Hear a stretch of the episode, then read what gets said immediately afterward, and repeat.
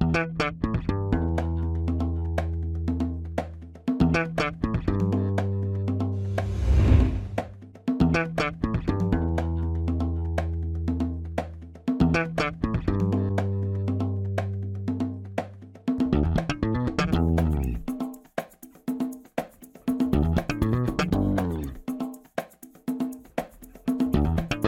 Este é o Tapa da Mão Invisível, podcast destinado àqueles que querem ouvir ideias que abalam sociedades e não são ditas na mídia tradicional. Bem-vindo, Paulo Fux. Tudo certo, Júlio? Tudo firmeza. Estamos aqui com um convidado que nós já entrevistamos, que a recepção daquele, daquele episódio foi muito boa, então estamos fazendo o segundo episódio com ele. E mesmo que não tivesse sido, né, Júlio, eu gostaria de gravar novamente com o Gustavo, porque eu leio os textos dele, eu acho sensacionais, como diz o Júlio. Então, uh, vamos lá. Quem é o convidado de hoje, Júlio? Seja muito bem-vindo, Gustavo Maltas. Pô, obrigado, pessoal. Obrigado pelo convite aí. Uma honra conversar de novo com vocês. Cara, muito legal te receber aqui, como o Fux falou. Uh, se mesmo que o público não tivesse gostado, a gente teria convidado, porque é muito bom te seguir no Twitter, é, no Twitter e nas plataformas. Tu não usa muito eu, Twitter. É, né? tem uma reclamação. Tá usando, é, o Twitter tá pouco utilizado. Né? Tá pouco utilizado o Twitter. Tá usando o Facebook que eu não entro mais. Mas ainda bem que tu bota o print lá no Instagram, que daí eu vejo.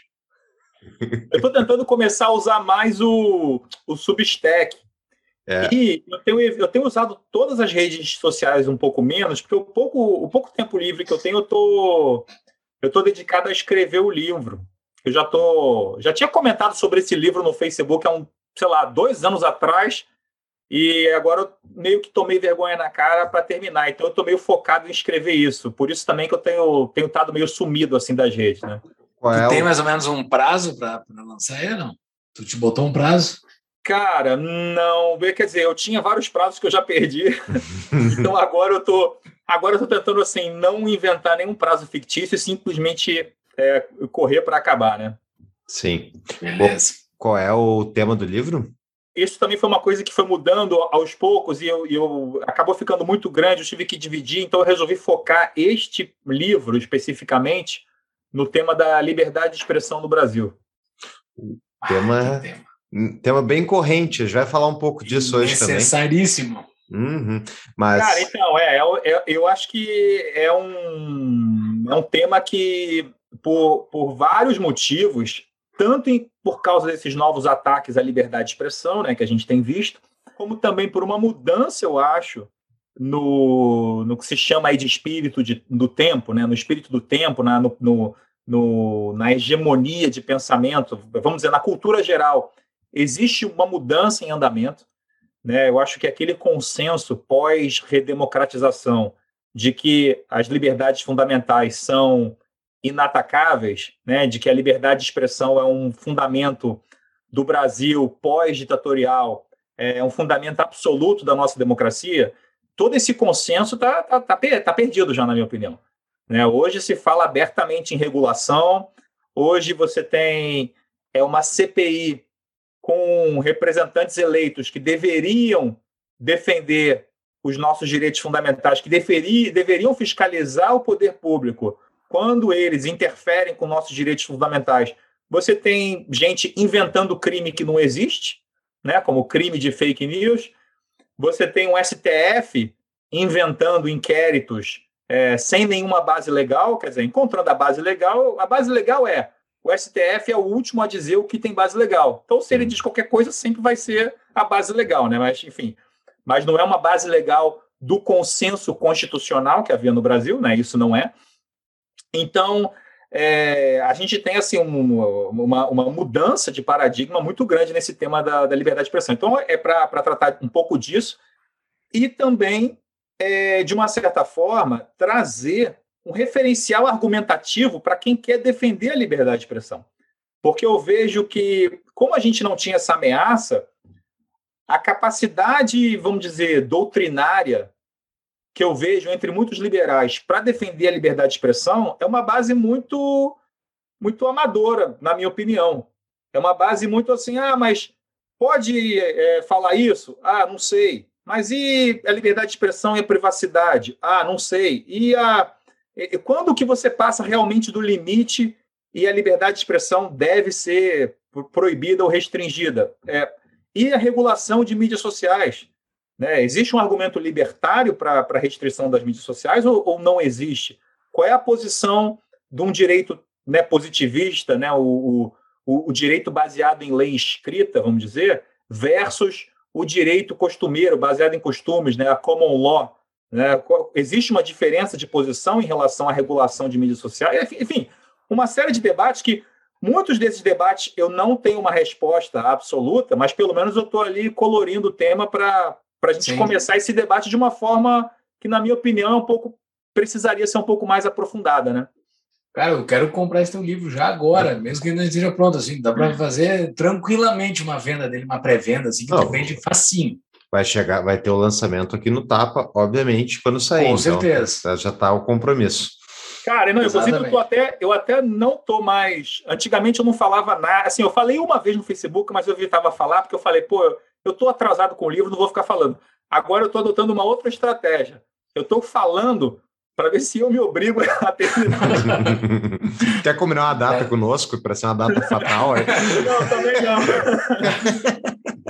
também não é para tanto, mas mas, mas a ideia a ideia é essa, assim. Então, tem, tem, tem, muita, tem muita coisa bem legal. E, obviamente, que eu estou me baseando bastante na, na, na, doutrina americana da primeira emenda, que também Sim. eu acho que é uma coisa muito legal da gente conhecer mais a fundo. A gente conhece um pouco do, do, do folclore da primeira emenda, mas a história da primeira emenda é muito interessante. A história como a interpretação foi mudando ao longo do tempo, a história como o próprio Oliver Wendell Holmes, que é um dos um dos grandes caras que criou essa, essa interpretação atual da primeira, da primeira emenda americana, né, defendendo uma liberdade de expressão quase absoluta nos Estados Unidos, a própria história como ele mudou de opinião é muito interessante, porque ele era um cara completamente assim, completamente não, mas ele era um cara bastante coletivista e defensor do, do, do poder estatal para intervir na vida das pessoas.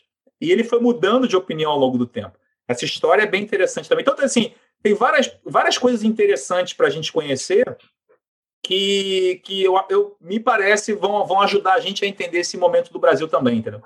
Muito bem. Excelente. Essa introdução do nosso convidado foi muito boa, porque ele já vendeu o peixe dele que vai nascer, ele vendeu o alevino, ele não vendeu o peixe, ele vendeu o alevino, né? né? Está... Uma palavra acho que pouca gente conhece, mas o cara que é do interior sabe. Pô, devendo... Daqui a pouco vão dizer que eu tô, tô, eu vou prometer também 5 bilhões em privatização e tal. Bom, já, já, já quebrou a pecha de bolsonarista, que todo mundo te acusa lá no Facebook, então agora com essa frase já te tiraram essa pecha. Mas antes disso. É, antes vamos, a, gente isso, vai, a gente pode falar, falar, disso também, vamos lá. Já falar disso. Antes disso, vamos para os nossos recados únicos iniciais. Momento, recadinhos únicos iniciais.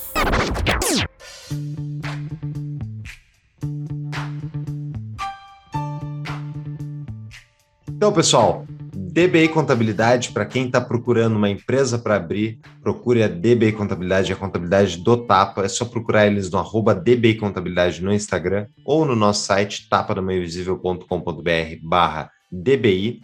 E a DBI é especialista em ajudar você a desenvolver o negócio da maneira que tem que ser feita para tem para satisfazer os homens, né? De Brasília, né? Exatamente. tem que satisfazer os homens. É um bichinho bem domado, né? É, é sabe? Quantos anexos tem o Simples? Tem vários, então tem que saber qual que é o melhor para te enquadrar, então pagar menos imposto. Então, esse tipo de coisa, a DB é especializada em fazer isso. É uma empresa que está focada em não só na parte contábil e legal, a DBI vai ser a melhor parceira para tu conseguir construir aquele negócio que tu está sonhando. Então, procura a DBI Contabilidade. Exatamente.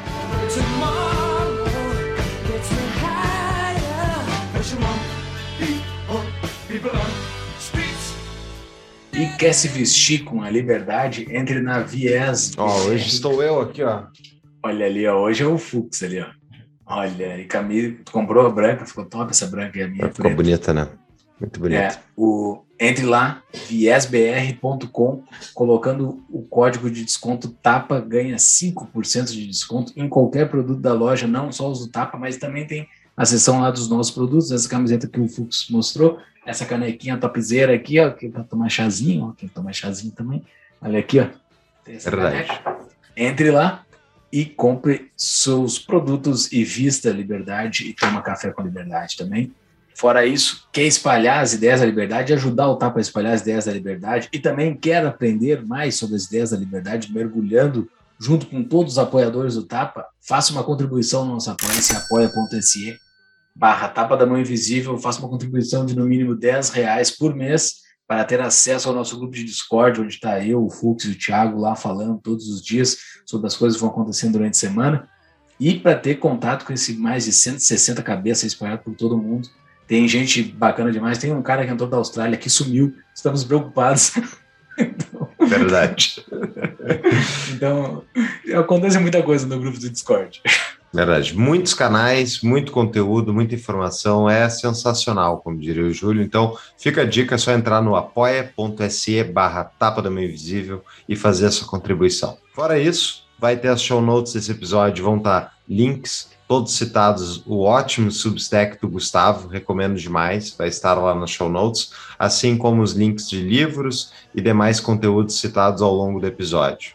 Tudo no site tapadomainvisível.com.br e lá tem todas as outras formas de acessar os nossos conteúdos e também estamos nas redes sociais, Twitter, Instagram, os, os Instagrams, os Twitters nossos pessoais também está tudo lá, só procurar nas redes sociais o Tapa Não Invisível e estamos também com um vídeo no YouTube, só nos procurar lá. É isso aí. Então, pessoal, vamos para o episódio, tem muito conteúdo. Vamos lá.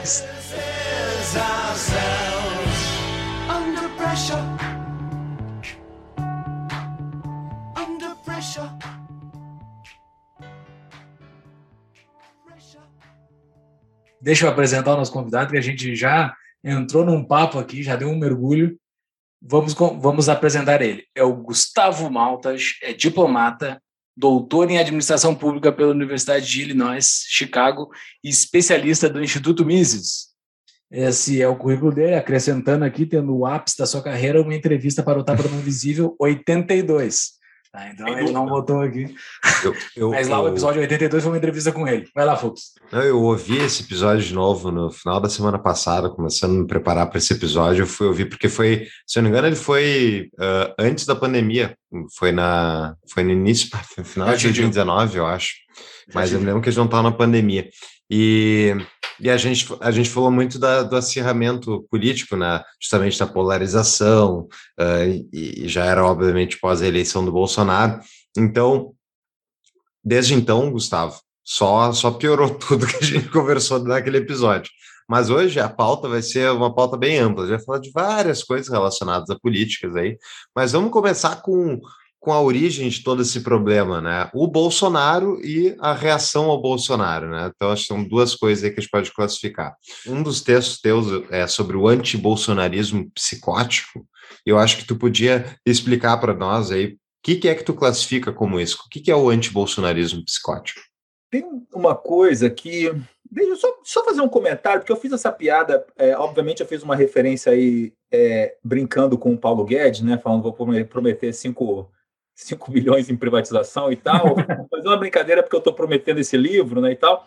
E aí é, o Júlio comentou, ah, pô, tá vendo que o cara não é bolsonarista porque já tá... Mas olha só, eu poderia muito bem ser bolsonarista e ainda assim fazer uma piada comigo mesmo uhum. e com o meu lado que eu apoio, né? E boa parte do que eu escrevo, algum, boa parte não, falei errado. Alguma coisa do que eu escrevo tem esse ponto de, de testar determinadas ideias. Né? Algumas coisas ali no meu texto, muitas vezes eu coloco ali, olha, boa parte das vezes, aquela, você faz aquelas, aqueles, aquelas inflexões, aqueles conectivos que marcam a incerteza, porque boa parte das vezes você está testando ideias. Né? Então, por exemplo, quando eu critico, é, vamos, vamos pensar, por exemplo, a questão da agenda da diversidade. Né? Quando eu critico a questão da agenda da diversidade, eu coloco lá, por exemplo, o... eu coloquei um texto que eu fiz tipo uma sátira, que era o seguinte: era um cara chegando no hospital com o, o filho doente, e aí veio o médico salvar a vida do filho dele. Só que o médico que veio era um homem branco cis. Aí ele falou: Olha, não posso aceitar que você salve meu filho, porque isso seria privilegiar uma maioria que já é privilegiada. Aí veio, foi vendo outros médicos. Quer dizer, eu, eu só, só quero que você salve meu filho se eu puder promover a agenda da diversidade. Então, obviamente, o que eu estou falando ali, eu não estou dizendo que, que alguém faria isso. Eu não estou dizendo que. Eu não, eu não estou dizendo que esse é um argumento que acaba com a ideia da diversidade. Eu não estou dizendo isso. É, esse seria o lado irônico comigo mesmo. O que eu estou dizendo ali só é que há um problema conceitual fundamental na ideia de diversidade. A diversidade vence outros valores? Se ela vence outros valores, mas não todos, não todos, quais são os valores que ela não vence? Onde cabe diversidade, onde não cabe? Cabe, cabe agenda da diversidade num hospital? Cabe agenda da diversidade, por exemplo, é, numa babá, por exemplo? Por exemplo, vou dar um exemplo para vocês. Eu, eu, eu, eu, eu tenho filho, de vez em quando eu preciso contratar babá. Eu não contrato babá homem. Uhum. Eu, eu é sou preconceituoso, exemplo. eu tenho um preconceito muito grande, eu não contrato. Entendeu? Ah, eu estou errado, de repente? Estou. De repente a estatística a estatística está errada? Pode ser. Pode ser, não sei, nunca li sobre isso, mas eu tenho esse preconceito. Uhum. É uma coisa que a gente deve evitar ou, ne, ou nesse caso não faz diferença? Ou, nesse, ou quando envolve criança não é um problema? Você percebe que tem um milhão de fatores aí, né? o que envolve saúde, o que envolve vida ou morte, o que envolve criança. Você tem uma série de fatores que, para a gente empurrar essa agenda da diversidade de cima a baixo, como está sendo empurrado na sociedade hoje, a gente precisaria, precisaria discutir muito bem isso tudo. A gente, precisa, a gente precisaria ter um lastro conceitual para entender tudo isso. Então, essas provocações que eu faço não quer dizer que eu, que eu, que eu esteja certo, entendeu? Então, eu tô, tô falando isso aí, não é para não é para pegar no que você falou, não, entendeu, Júlio? Tô só usando, tô só usando esse ponto. Sim, sim, sim, sim, entendi. Tô só usando esse ponto que você levantou para mostrar que muitas vezes é, a, o, o, que eu escrevo ali de ironia, eu estou me incluindo também no, no, do problema muitas vezes. Mas, é claro, hoje em dia, qualquer coisa que você escreve, as pessoas acham que você é sempre o extremo do extremo, né? Mas se você for ler o que eu estou dizendo ali, tem uma, uma provocação é, e uma dúvida que eu mesmo tenho e que dá para você ler. Se você fizer uma interpretação de vestibular, né? Interprete a posição do autor. Você vai ver que não tem uma certeza absoluta asseverada ali, entendeu? Uhum. Vamos falar de diversidade, então, rapidamente. Até foi uma das tuas colunas novas ali no, no teu Substack, que eu recomendo, vai estar na show notes. É muito bom mesmo o conteúdo. E começando então pela diversidade, tu, tu comenta naquela coluna a foto do, da reunião do PT com o Lula, lá dos deputados e tal. Então, aquele bando de gente branca reunido e que não teve nenhum comentário, que nem teve aquela foto do pessoal da XP, né? Por que, Gustavo, tu acha que a hipocrisia, assim, tipo, desse pessoal não incomoda ninguém desse lado, ou muito pouco. Eles, por que, que a esquerda, especialmente, não tem preocupação em ser logicamente consistente com as suas ideias? Olha, eu, eu tenho um, um filósofo barra cientista social norueguês, salvo engano, é, acho que é, acho que é norueguês, mas pode ser que eu esteja confundindo o país ali do, do, do norte da Europa é, chamado John Elster. E ele fala uma coisa que eu, que eu, com a qual eu concordo, que é o seguinte: eu não acredito em hipocrisia consciente. Então, assim, raramente eu, existe a hipocrisia consciente. Em geral, o cara entende a situação de uma maneira em que ele não se inclua naquele caso. Né? Então, é, de alguma maneira, o caso dele está fora daquela regra geral que ele quer implementar. No caso da esquerda, eu nunca pensei muito longamente, especificamente sobre isso, não, é, porque o, o, problema da hipocrisia em si eu acho que é o de menos. É, eu tenho a impressão de que, de que quase ninguém é consistente todo o tempo, toda hora.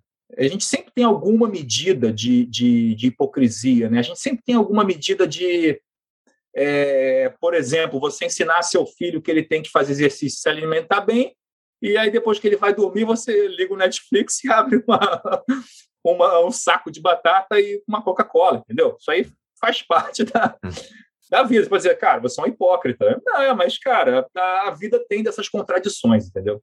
Então, eu não, eu não vejo a hipocrisia como esse, como esse pecado mortal. Eu até comento isso no texto, né? O, o, o principal é, para mim ali não é hipocrisia. O principal para mim é outra coisa, realmente é a questão da própria agenda que está sendo empurrada, né, da falsidade da agenda.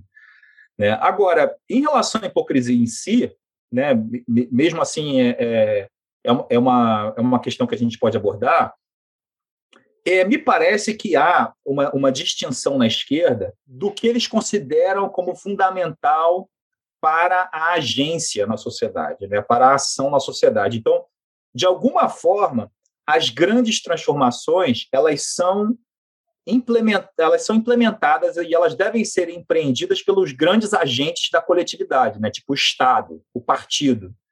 Então não importa muito o que você faz no individual, entendeu?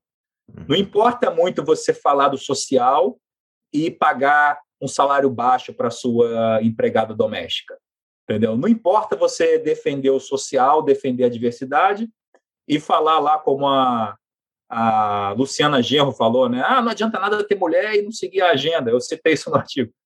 Então, assim, é, são, são, são dois campos de análise completamente distintos para a esquerda. É, uma coisa é a minha vida pessoal, outra coisa é o que eu vou implementar na sociedade. Eles não conseguem ver isso como estando no mesmo patamar. É por isso que eles não entendem, por exemplo, o fato de que se você tem uma, uma renda razoável e você se preocupa com o social, por que, que você não doa parte da sua renda? Uhum. Eles não veem contradição nenhuma com isso. Não vem essa hipocrisia, entendeu? Uhum. Essa hipocrisia não é consciente, ela está em planos distintos. Então, a minha vida não tem nada a ver com a, com a reorganização da sociedade de acordo com a minha utopia escatológica. Não tem nada a ver uma coisa com a outra. São duas dimensões completamente diferentes. Então, é, eu acho que é um pouco por aí. Eu acho que é assim que a mente de esquerda divide né, os, os dois problemas em duas dimensões incomunicáveis. Né? E daí qualquer, qualquer uh, se tem resposta para qualquer pergunta, né? porque tu não, tu não te expõe nunca, tu tá sempre certo, né? Não, qualquer, aí não qualquer contra, tu não cai em contradição nunca, então pode falar qualquer coisa. É, e você e você pode, por exemplo, dividir as redes. Então, por exemplo, no cole... inclusive, inclusive eu, eu, eu escrevi sobre isso porque eu notei isso. Durante a temporada aí do, do, da quarentena gourmet, do pessoal dando dica de vinho né, na, na quarentena para o povo brasileiro, eu vi, cara. Batendo umas... palma na sacada. É, exatamente. Umas coisas bizarras. Tipo, por exemplo, o cara postando Fique em Casa no Twitter, mas no Instagram tinha foto da viagem. Então era quase como se. É, é engraçado, né? O cara usou. Não, tá, então peraí. Uma, numa rede social, eu coloco a minha persona utópica revolucionária, e na outra rede social eu coloco o meu indivíduo.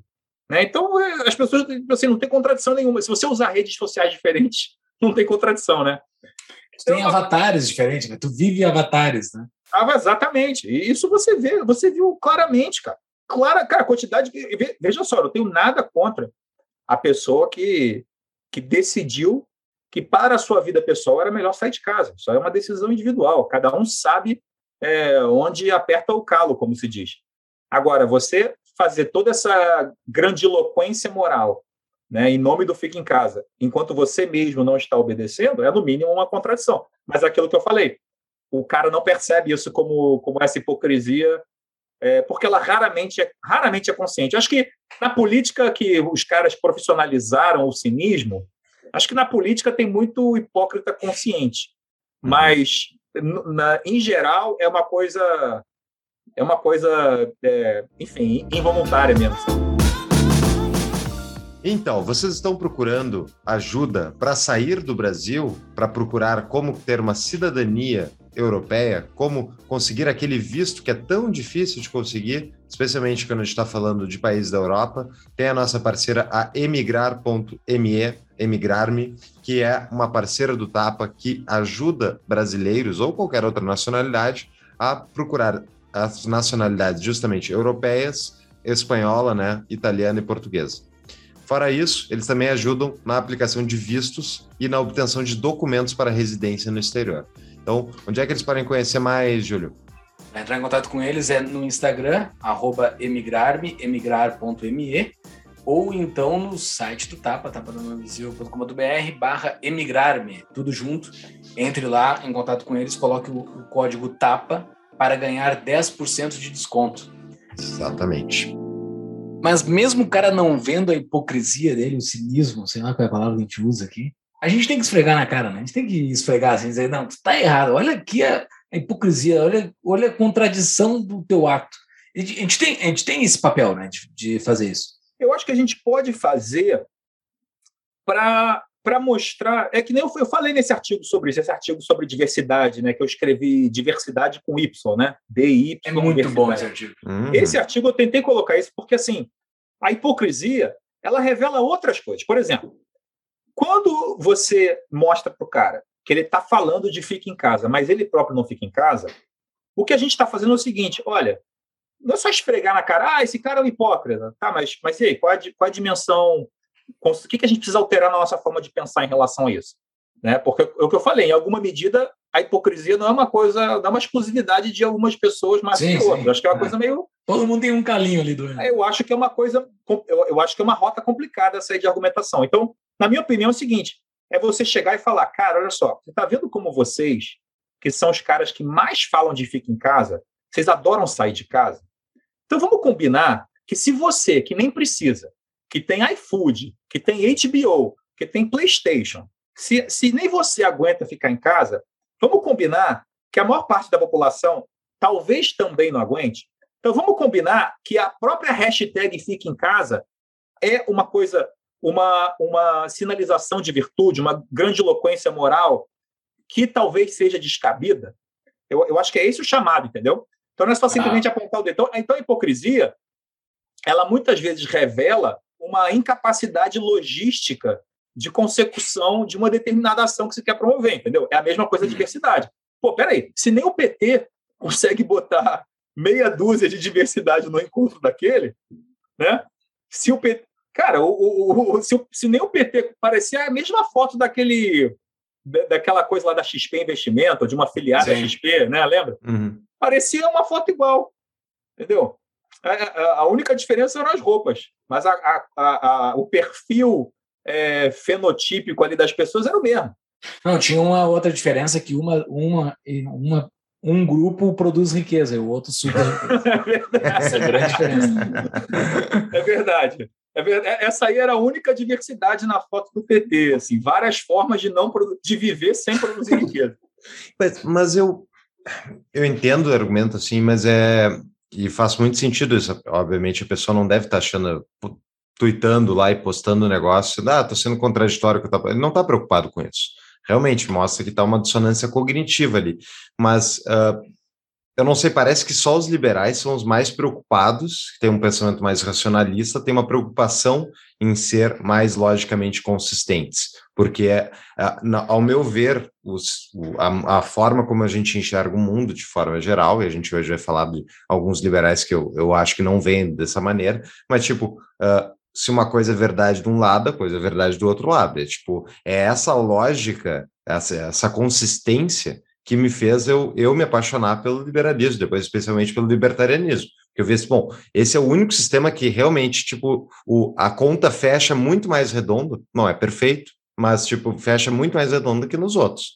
Mas, realmente, o, o liberal, ele é um bicho diferente, ele não é o cara normal, geralmente, não no sentido, é, no sentido de que, ao abraçar um racionalismo lógico, tu tá, tu tá largando um pouco do poder da tribo que é um pouco tipo mais é mais presente, é um, dá um outro sentimento de pertencimento e talvez te faça sentir melhor em relação ao que tu está fazendo. Mas ele é, é, são sentimentos diferentes, né? Então eu não sei como é que eu vou conversar com um esquerdista ou mesmo com um direitista que é uh, que não é logicamente consistente. Eu não tenho, eu não consigo, eu não vou apelar para emoção ou eu não consigo porque eu não, eu não tenho um sentimento de pertencimento de tribo que ele tem. Então eu tenho uma dificuldade. Eu, ao meu ver, para mim, quando eu vejo isso, sempre é óbvio, não é hipocrisia. Pode não estar tá percebendo que está sendo hipócrita, mas está sendo hipócrita.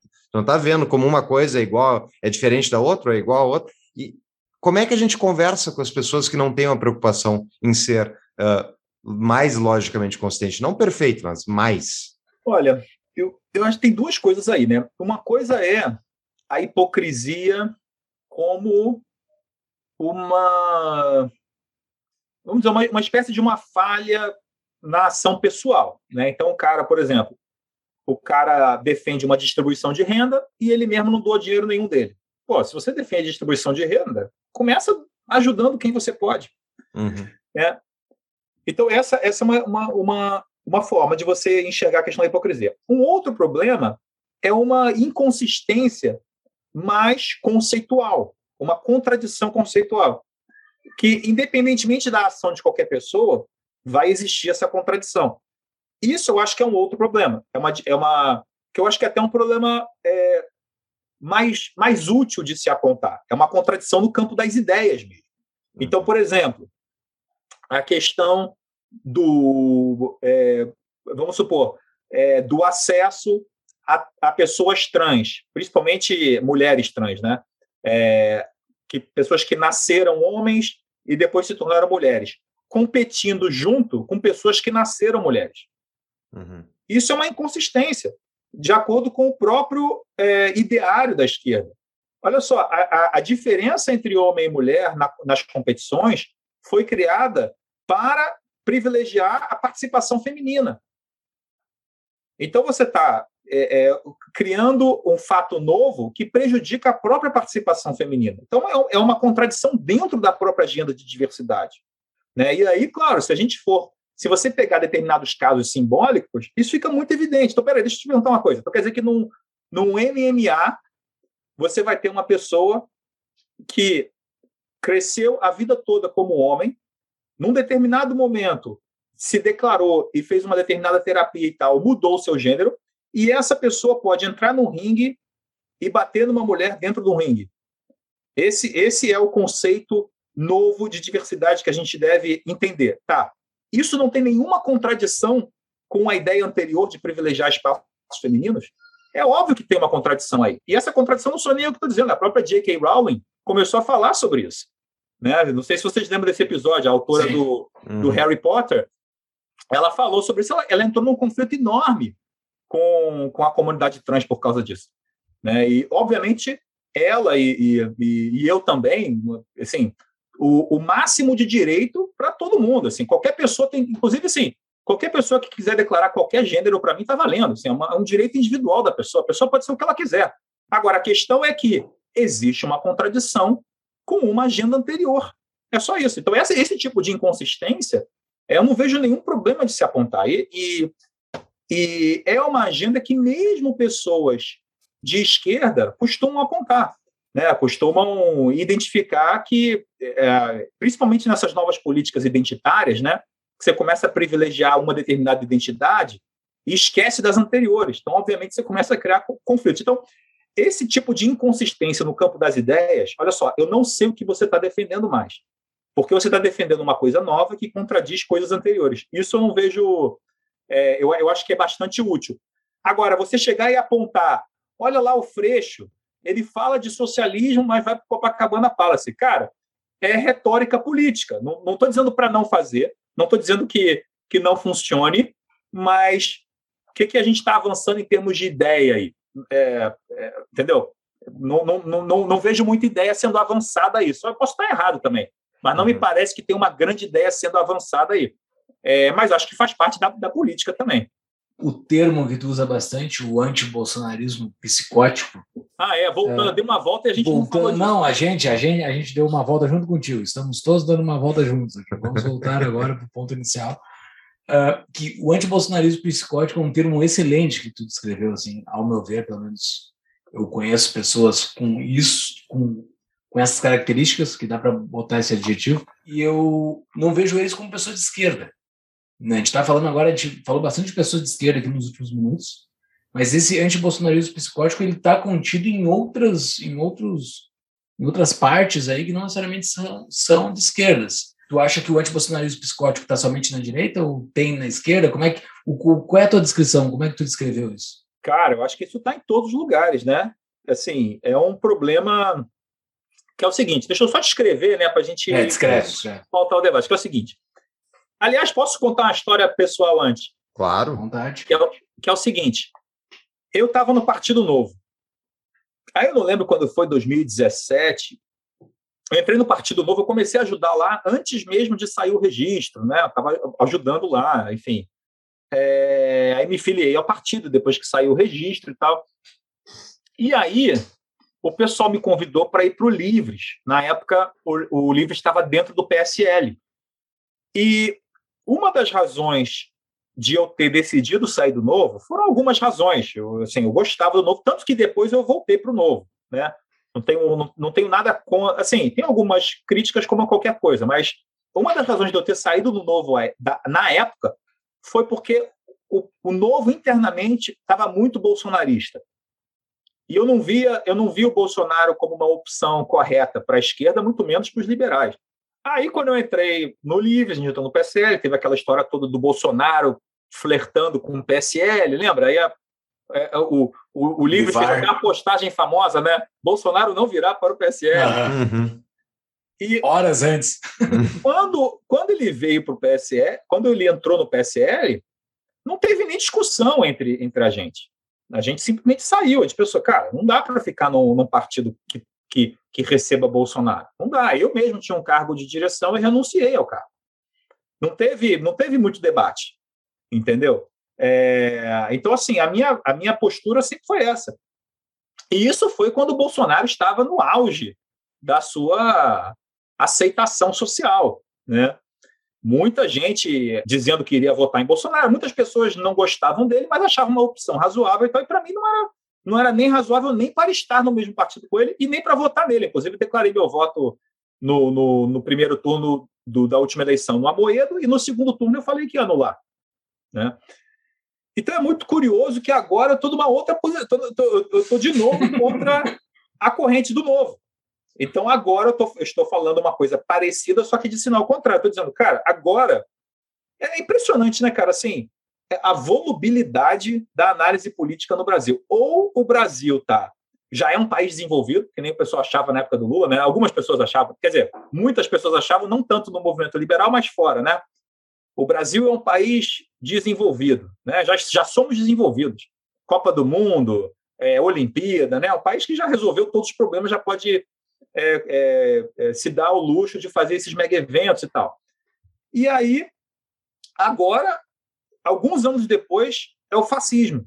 É campo de hum. concentração, é, vamos assassinar as minorias e tal. Então, quer dizer, olha, olha o, o, o gráfico de, de, é, vamos dizer, a montanha russa, montanha russa emocional da análise política. Não é possível, cara. Alguma coisa está um muito desvio padrão gigante, né? Um desvio padrão gigantesco, cara né? um desvio, uma variância enorme, cara. Não, não, não faz sentido isso. Então, assim, é, é, e, e, o que eu vi, então, dentro do Novo, foi uma postura que não me pareceu uma postura racional.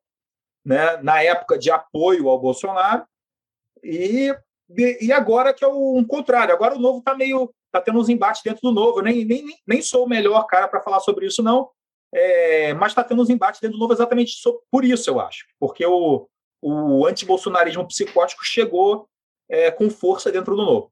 Então, o que, que eu acho que, que é o antibolsonarismo psicótico? Ele não é a oposição ao Bolsonaro. Isso aí faz, isso aí faz parte e tem que ter. Inclusive, eu acho que tem oposição ao Bolsonaro que não é antibolsonarista psicótico. Por exemplo, a Tabata, ela não é antibolsonarista psicótica, segundo a minha opinião. Eu não acho que ela seja. Inclusive, a Tabata tem uma frase que ela falou: é, Eu não acho que tudo é ruim no governo. Uhum. Dá para entender a dimensão de uma frase dessa? Uhum. É por isso que a esquerda detesta ela. Esquerda... É, mas, mas eu acho que é uma frase, é uma frase correta. É uma frase sóbria, uma frase de uma pessoa sóbria. É uma frase sóbria, exatamente. Então, assim, é, esse tipo de, de postura que me parece uma postura simplesmente racional. E penso, por exemplo, o próprio Eduardo Jorge, eu não lembro, eu não lembro de ter visto ele falar nada sobre o governo especificamente, mas eu lembro que outro dia ele tuitou dizendo assim: uma frente ampla com PT, PSOL, PCdoB e tal não é frente ampla, é frente de esquerda. Uhum. Falou alguma coisa absurda? Cara, ele foi trucidado pelas, pela, pela esquerda e por um monte de gente, mas eu acho que eu acho que o Eduardo Jorge é um desses caras que mantém a sobriedade. Eu acho, por exemplo, que se, se dentro de um partido como o Partido Novo cabe você ir numa manifestação a favor do impeachment, junto com as bandeiras da força sindical, como o Amoedo fez, se isso cabe dentro do Partido Novo, eu acho que deve caber também o cara que apoia o governo Bolsonaro. Não precisa nem apoiar, né? É o cara que não é oposição obrigatória Exato. permanente. É, é Exato. É, o, eles deturparam tanto o negócio que é tipo, se tu não está gritando contra o Bolsonaro o tempo todo, tu é bolsonarista. Isso, é, mas, é então, mas coisa. Indo, é, indo, é jogo de futebol. É. perfeito, mas eu tô, eu, tô, eu, tô indo, eu tô indo um pouco além, eu tô dizendo que mesmo apoiar uhum. já seria razoável. Quer dizer, eu, eu pessoalmente não concordaria, mas eu acho que seria razoável. Eu acho que é, eu, eu acho que o antibolsonarismo psicótico, então, não tem nada a ver com, com ser oposição.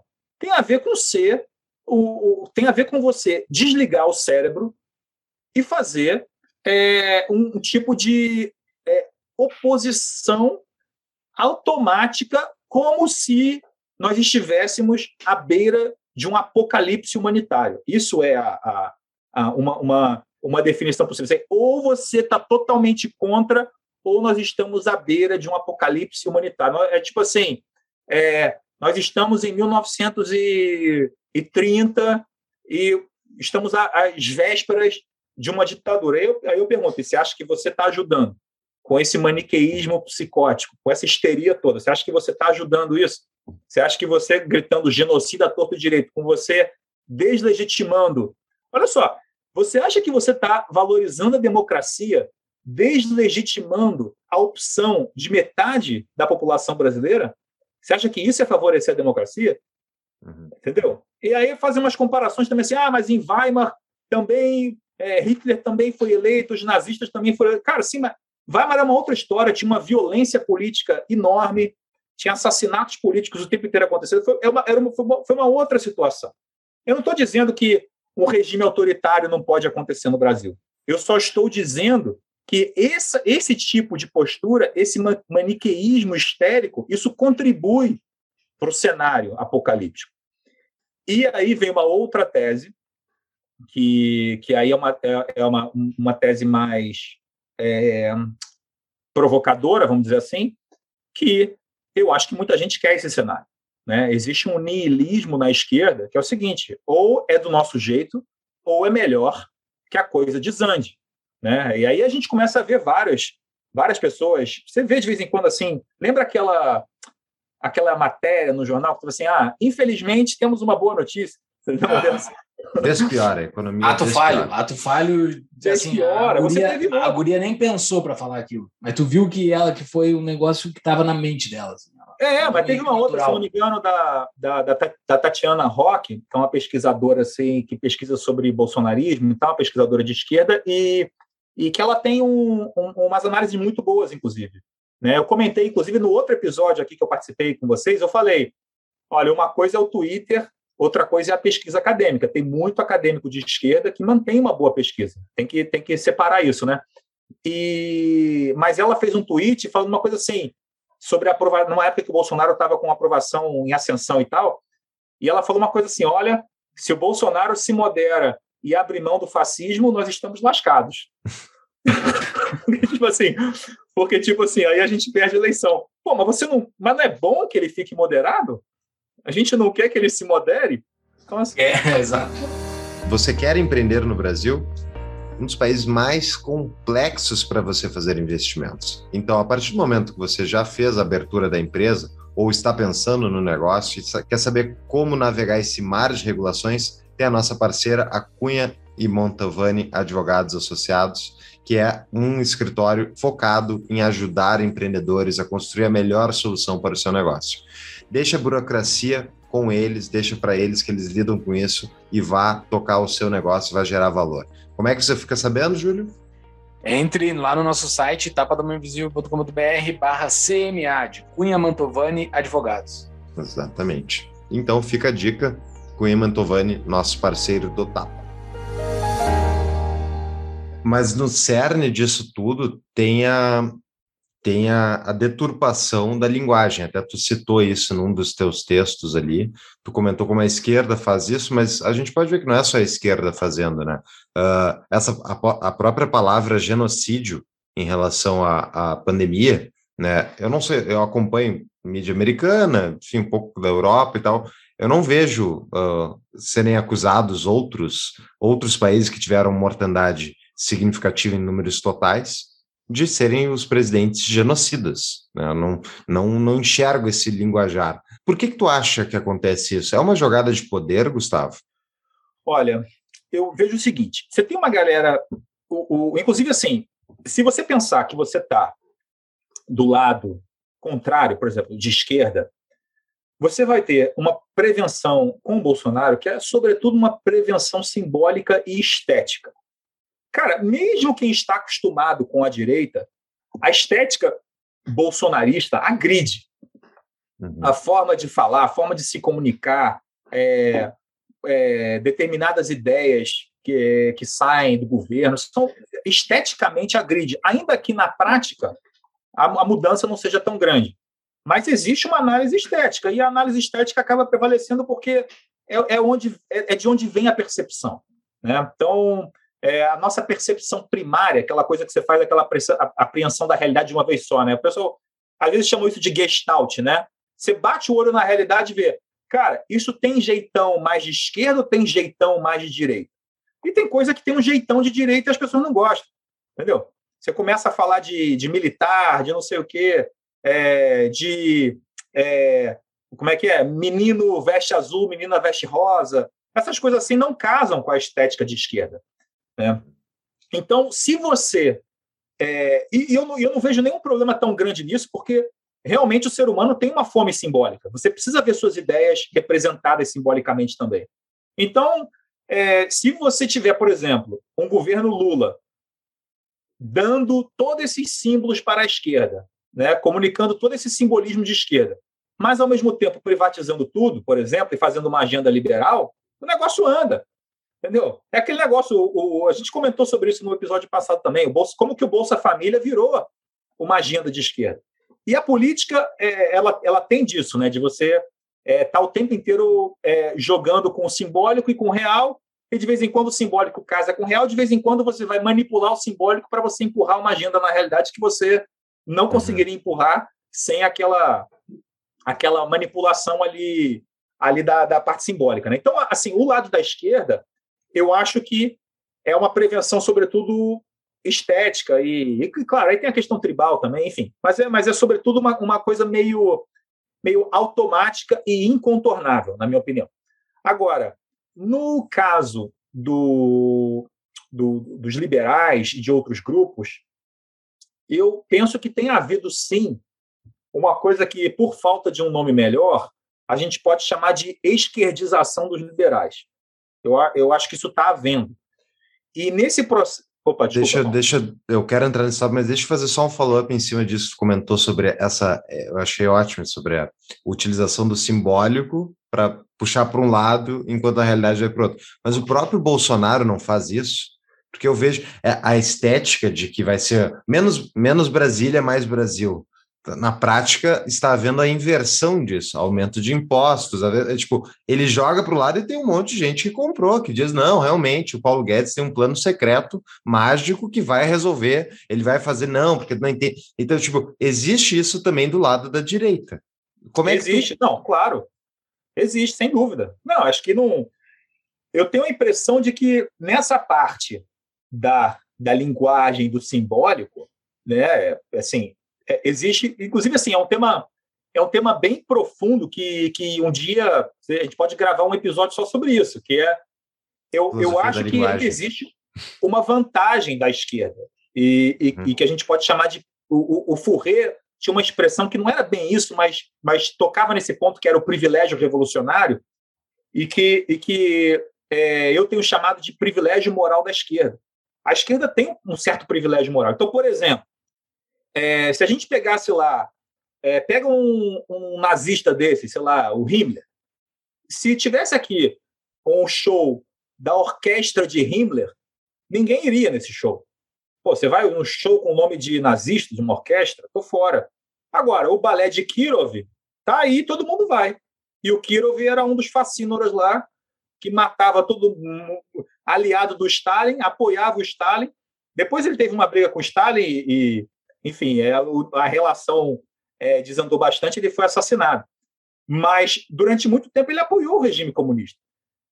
E ninguém vê problema. Então, a, a questão é que assim, existe um, um, um, um, privilégio moral da esquerda em que existe, por, por diversos motivos aí, alguns mais complexos do que outros, que tornam a, a defesa de uma agenda de esquerda muito mais palatável e muito mais fácil do que uma agenda de direita. Então, claro, a direita faz isso sim, mas me parece, na minha opinião, inegável né, a vantagem que a esquerda tem é, nesse ponto. É só você ver, por exemplo, que o comunismo, mesmo tendo assassinado milhões de pessoas, até hoje tem um bom nome, ou pelo menos um nome razoável.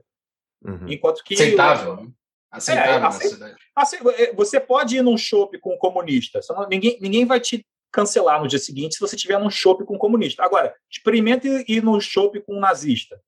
Uhum. Entendeu? Você vai estar cancelado no dia seguinte.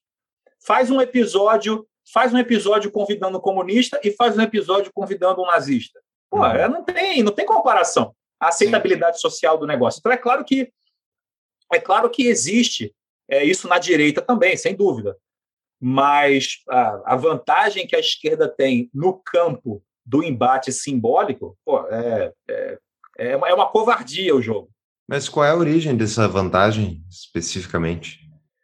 Cara, eu acho que são várias coisas, são vários fatores. Tem o um fator histórico, né, que é, eu, eu me parece que o fator histórico faz uma diferença grande. Por exemplo, o fato de que o, o nazismo perdeu a guerra, né, e, o, e a União Soviética estava do lado vencedor na guerra.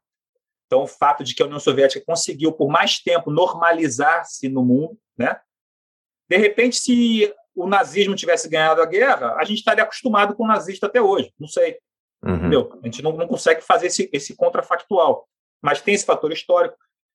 Tem o fator de que é, existe uma, uma, vamos dizer, uma possibilidade de você separar aquilo que é ruim nas consequências versus aquilo que é ruim já na intenção. Então, por exemplo, o, o supremacismo branco, o antissemitismo, tudo isso já é ruim de início. Sim. Enquanto que o comunismo não, o comunismo ele sempre tem, quer dizer, ele já é ruim de início, uhum. mas para isso você precisa ser treinado a entender como que o coletivismo é deontologicamente errado. Ele quer dizer, como ele é errado uhum. por princípio. Uhum. A maioria não vai ter isso. Então, o comunismo, ele sempre tem aquele argumento assim, pô, mas não foi o verdadeiro comunismo. né? Enquanto que o nazismo, você não pode dizer, pô, não foi o verdadeiro nazismo. Não, foi o verdadeiro nazismo, né? e foi horrível. Só que o comunismo, você sempre tem essa possibilidade de dizer isso. Ainda que não seja verdade, você tem a possibilidade de dizer: olha, não foi o verdadeiro comunismo. Então, é por isso, inclusive, só, só puxando um pouco para o nosso tema anterior, é por isso que eu, te, eu tenho um certo cuidado com esse argumento de que, ah, mas não é o conservadorismo verdadeiro. Não é a direita verdadeira. Uhum. Ué, mas, é, é, é, mas o que, que é o verdadeiro? É o idealizado? E aí entra, aí entra um outro lado que é o. Aí já fazendo aquela cutu, cutucada da inconsistência, só que na direita. Existe idealismo compatível com conservadorismo? Eu, eu, eu achei que o conservadorismo partia da realidade. É, e se você não tem o, o, é, Churchill, vai sem Churchill, ou não, tem que esperar o Churchill. Uhum. Então, assim, é, é, você, você vê aí uma, uma, uma, umas contradições também no, no. Não é o meu tema, não é minha especialidade esse estudo do conservadorismo, vocês vão ter que perguntar isso aí para outra pessoa. Mas me Nós parece. Temos alguns episódios já sobre conservadorismo. Um Coutinho, é, não, eu assisti. um recente agora. Eu assisti alguns, mas é, vocês fizeram com o Garchagen há muito tempo, né? Exato. É, eu, eu, eu, sou fã dele, fiz o curso dele, inclusive. É, mas, assim, eu, me parece que existem algumas inconsistências também do lado da direita nessa, nessa parte das ideias, principalmente quando você começa a misturar a idealização. E aí vem é, um outro problema que é, tem a ver com, com isso que você perguntou, Fux, do, do, da manipulação de símbolo pelo Bolsonaro, que eu não acho que a força do Bolsonaro esteja aí. Na minha opinião, é, a força dele está, é, tá, sobretudo, Porque ele é o único que está ocupando o nicho, cara. Ele é o único. Todo mundo está tá, tá, tá apelando para o centro ou para a esquerda, para ocupar um nicho que é da direita. Eu não estou entendendo esse movimento. Deve ter alguma coisa que eu não estou vendo assim, mas eu não, eu não consigo ver como que. Não, olha só. Vamos substituir o Bolsonaro, vamos mostrar que nós somos a direita de verdade. Ah, beleza, como? Ah, vou fazer uma passeata ali com a força sindical. Meu amigo, você está completamente aqui. Cara, assim, eu não, não, eu não sei, eu, eu te juro, no, no, meu íntimo, eu penso assim, cara, tem muita coisa que eu não estou. Eu estou aqui conversando com vocês porque é um debate, uma troca de ideia. Mas Sim. no meu íntimo, eu acho que eu que devo estar doido. De repente, a força sindical aí é o caminho para a nova direita. Né? É assim, eu não consigo, eu não consigo ver como que isso funciona. Então, na minha opinião, o caminho que, que algumas outras pessoas estão tomando, como, como o, o Van Hatten, por exemplo, é um caminho muito mais sério e muito mais consistente para a direita. Olha, o, o, Bolsonaro representa anseios reais na sociedade brasileira, né?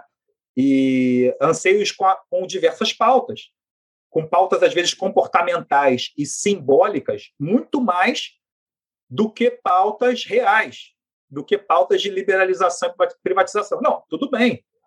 Mas por que não, então, apoiá-lo nas pautas que você julga corretas e dizer que vai fazer melhor nas pautas onde ele não está fazendo bem?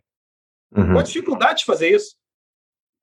Tô, Mas tô tem, tem, é uma pergunta não, mesmo. Eu sei, eu sei. Eu, eu vou tentar te responder com que, com que é a leitura que eu vejo uh, desses antibolsonaristas psicóticos que estão dentro dos liberais, né, que estão dentro dos grupos liberais, principalmente do Novo, que é o que eu tenho mais contato.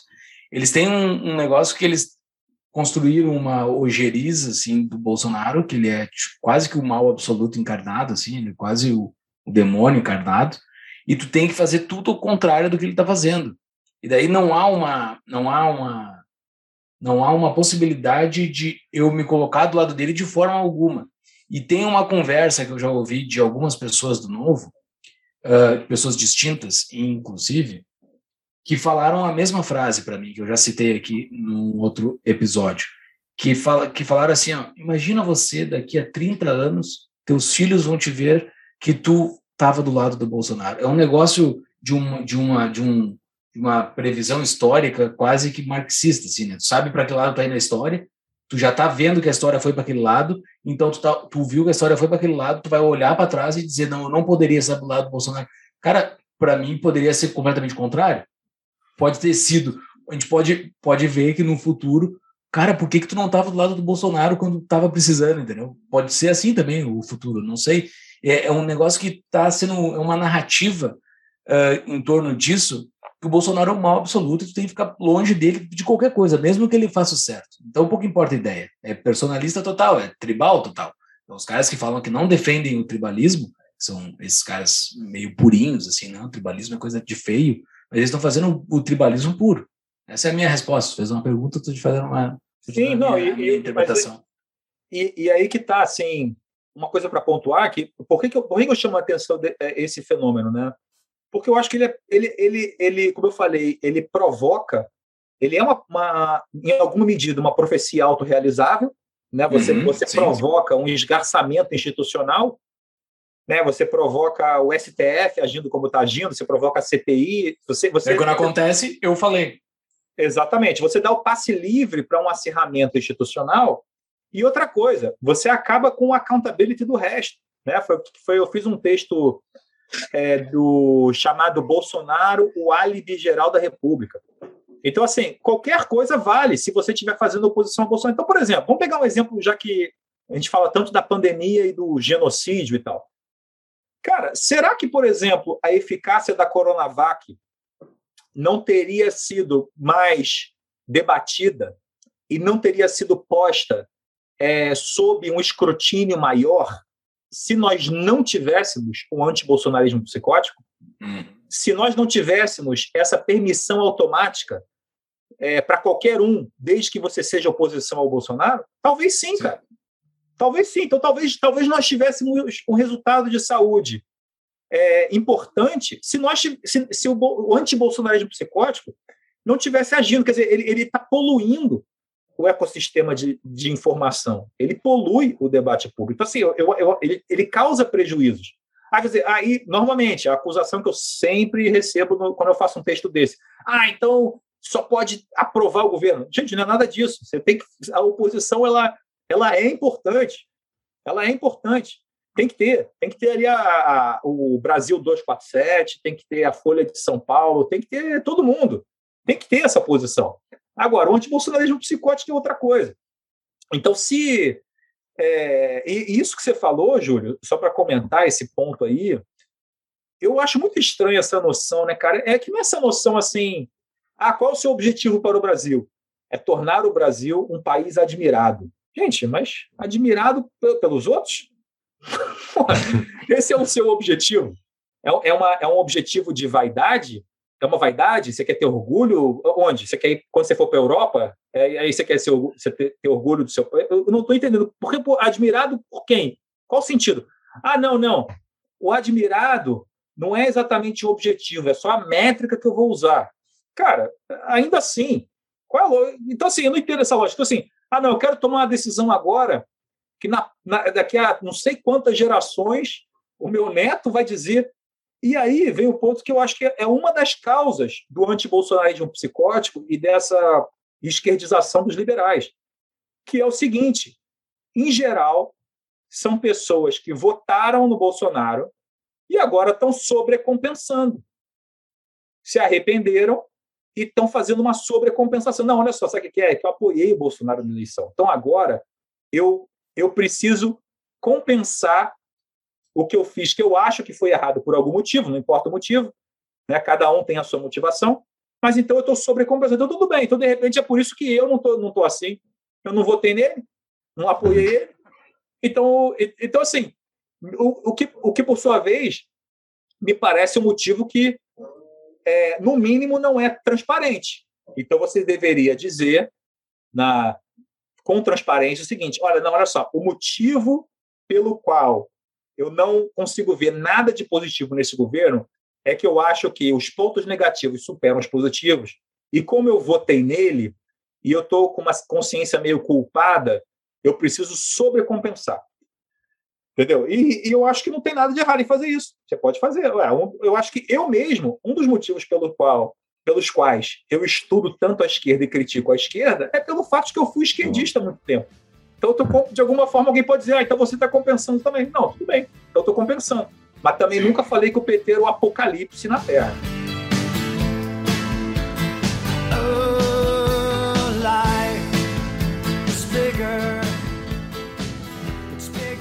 Se a gente, vamos voltar ali alguns aninhos, e se o PT tivesse ganho, o Haddad tivesse ganho, o Poste, a gente não estaria, nós, eu estaria, fala por mim, eu estaria em oposição, eu sou oposição, aí governo, sou contra, ponto. Mas, segundo ponto, certamente seria oposição do dia zero em diante ao governo do PT.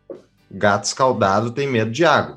Então, tipo, não não toleraria nem um dia de PT. Ia ser oposição o tempo todo reclamando do PT, falando. E, tipo, o PT fez algumas coisas boas ao longo do, dos seus governos. Poucas, mas fez. Mas eu ainda era contra ou ia oposição permanente ao PT, por princípio.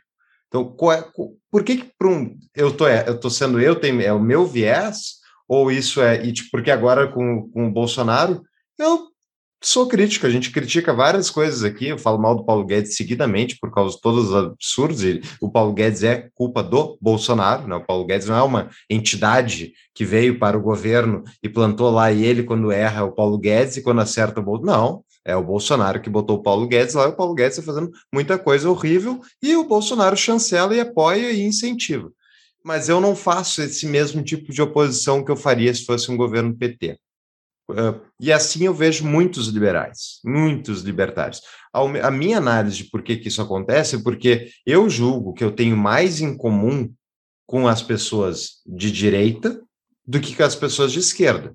Porque as pessoas de direita tendem a acreditar um pouco mais em sistemas de direito de propriedade e são menos anticivilizatórias que a esquerda. Que a esquerda, a gente sabe, quando eles pegam o poder, eles enterra o país, enterra o país. E daí essa é a minha dúvida, eu fico com essa dúvida, porque a gente foi acusado aqui de ser bolsonarista depois de um episódio, e, e eu, bom, fizemos autocrítica, mas será? Será que eu tenho algum viés? Por, que, por que, que eu não sou no mesmo nível de oposição ao Bolsonaro que eu sou do radar, do, ao que seria do PT?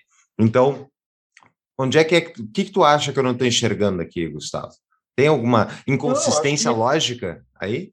Não, eu, eu vejo. Olha só, existem algumas agendas que são importantes para os liberais é, e que, e que é, é, aquilo que eu falei. Primeiro que a questão simbólica importa. Né? Você ter, por exemplo, ah, mas o cara não fez nada de liberal. Não, mas ele tá. Existe uma, uma, uma produção do discurso. Olha, tem, tem deputado que tá, a, passa a vida inteira no. Aliás, próprio Bolsonaro, né? Passa a vida inteira no Congresso, não aprova projeto praticamente nenhum, mas as pessoas votam nele. Existe uma função simbólica na representação. Né? Existem é, pessoas, por exemplo, que votam em, em comunistas, mas sabem que nunca, quer dizer, nem seria legal o comunismo no Brasil. Né? O comunismo é inconstitucional no Brasil. Você não pode socializar meio de produção. Né? Uhum. Não tem essa. Não, não, não dá para fazer uma reforma para mudar isso. Né? É, teria que ser pela via revolucionária né, pela violência. Então o cara sabe disso. Mas por que ele vota então num comunista? Uma representação simbólica.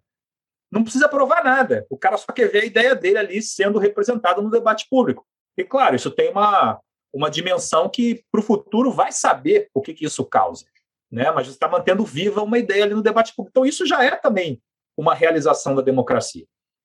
Né? Já é uma, um objetivo que alguém pode ter na democracia. Então, só isso aí, na, na, minha opinião, assim, já tem o seu valor.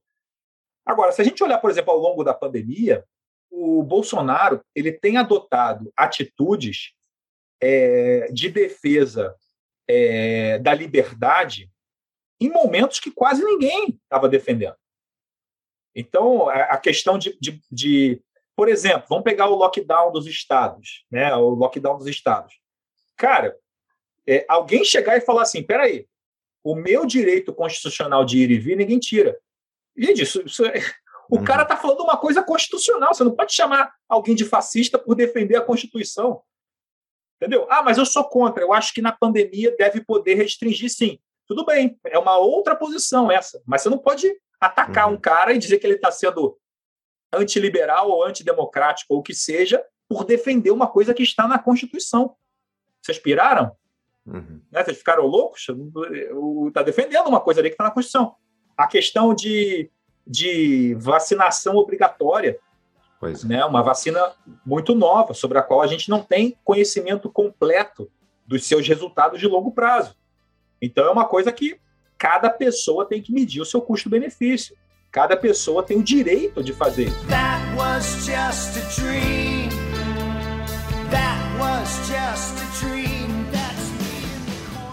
Mesmo que tivesse, soubesse longo prazo, pô, o a ideia do governo te obrigar a botar um medicamento para dentro do teu corpo é tipo a antítese da autopropriedade. Quem é dono do meu corpo sou eu, eu escolho. É, é uma coisa óbvia, para qualquer liberal deveria ser óbvio isso. E para a esquerda deveria ser também, porque meu é. corpo, minhas regras. É, exato. Eles, né? é, exatamente. Não, então aí, ó, mais uma, mais é. uma inconsistência aí da esquerda essa questão do meu corpo, minhas regras. Então, quer dizer, só vale para algumas coisas. Então, assim, tudo isso, cara, é, é o Bolsonaro ele tem estado é, com alguma consistência defendendo agendas liberais. E aí é muito difícil, porque ele é um cara que defende e diz coisas que são completamente inaceitáveis, na minha opinião, mas, ao mesmo tempo, ele acerta em algumas coisas. Então, é, eu tenho a, a impressão de que nessas agendas de liberdade é, ele acertaria mais do que um Haddad na presidência durante a pandemia. Então, se você for pensar como é, até como um conservador, né, como um realista, como um realista cético, né, o que, que seria melhor, considerando isso aqui, você tem que escolher uma entre duas opções, é, me parece que faz sentido a sua posição. Entendeu? Olha, não, eu vou. Eu critico menos ele porque há uma certa identificação maior com determinadas pautas com ele. Não vejo. é, não vejo problema. No meu caso específico, eu tenho, eu leio, como eu, eu leio muito à esquerda, eu não tenho nenhum interesse em escrever o que a esquerda escreve. Então, assim, quando. Então, assim, todas as críticas ao Bolsonaro que eu poderia fazer já saíram na Folha ou, ou já saíram nos jornais, entendeu? Então, assim, para mim, eu vou escrever o que? Olha. E, e, e, outra coisa, que aí vem o ponto aí do que, o, do que a gente estava falando sobre essa coisa do, de não decepcionar os netos e tal, né? Eu não tenho nenhum interesse em gerenciar reputação nas redes sociais. Entendeu? Então, é, que, que para mim é uma das coisas mais assim absurdas. Geralmente é, é, é gente com 18, né, 20 anos lá. Olha, queria, o cara parece uma assessoria de imprensa de si próprio, né? Olha, eu queria apenas declarar, gostaria de declarar que sou contra essa medida. Gente, você não é tão importante. importa. É, cara, você não é tão importante assim, entendeu? Então, assim, eu chegar e dizer lá, olha, eu acho que o Bolsonaro está tá errado em não ter privatizado, em ter feito essa, uma privatização, não sei o quê, e não ter reduzido isso, em ter aumentado imposto. Cara, isso aí é meio que, entendeu? Chovendo molhado. Eu, eu, eu gosto de fazer essas análises de coisa que nem.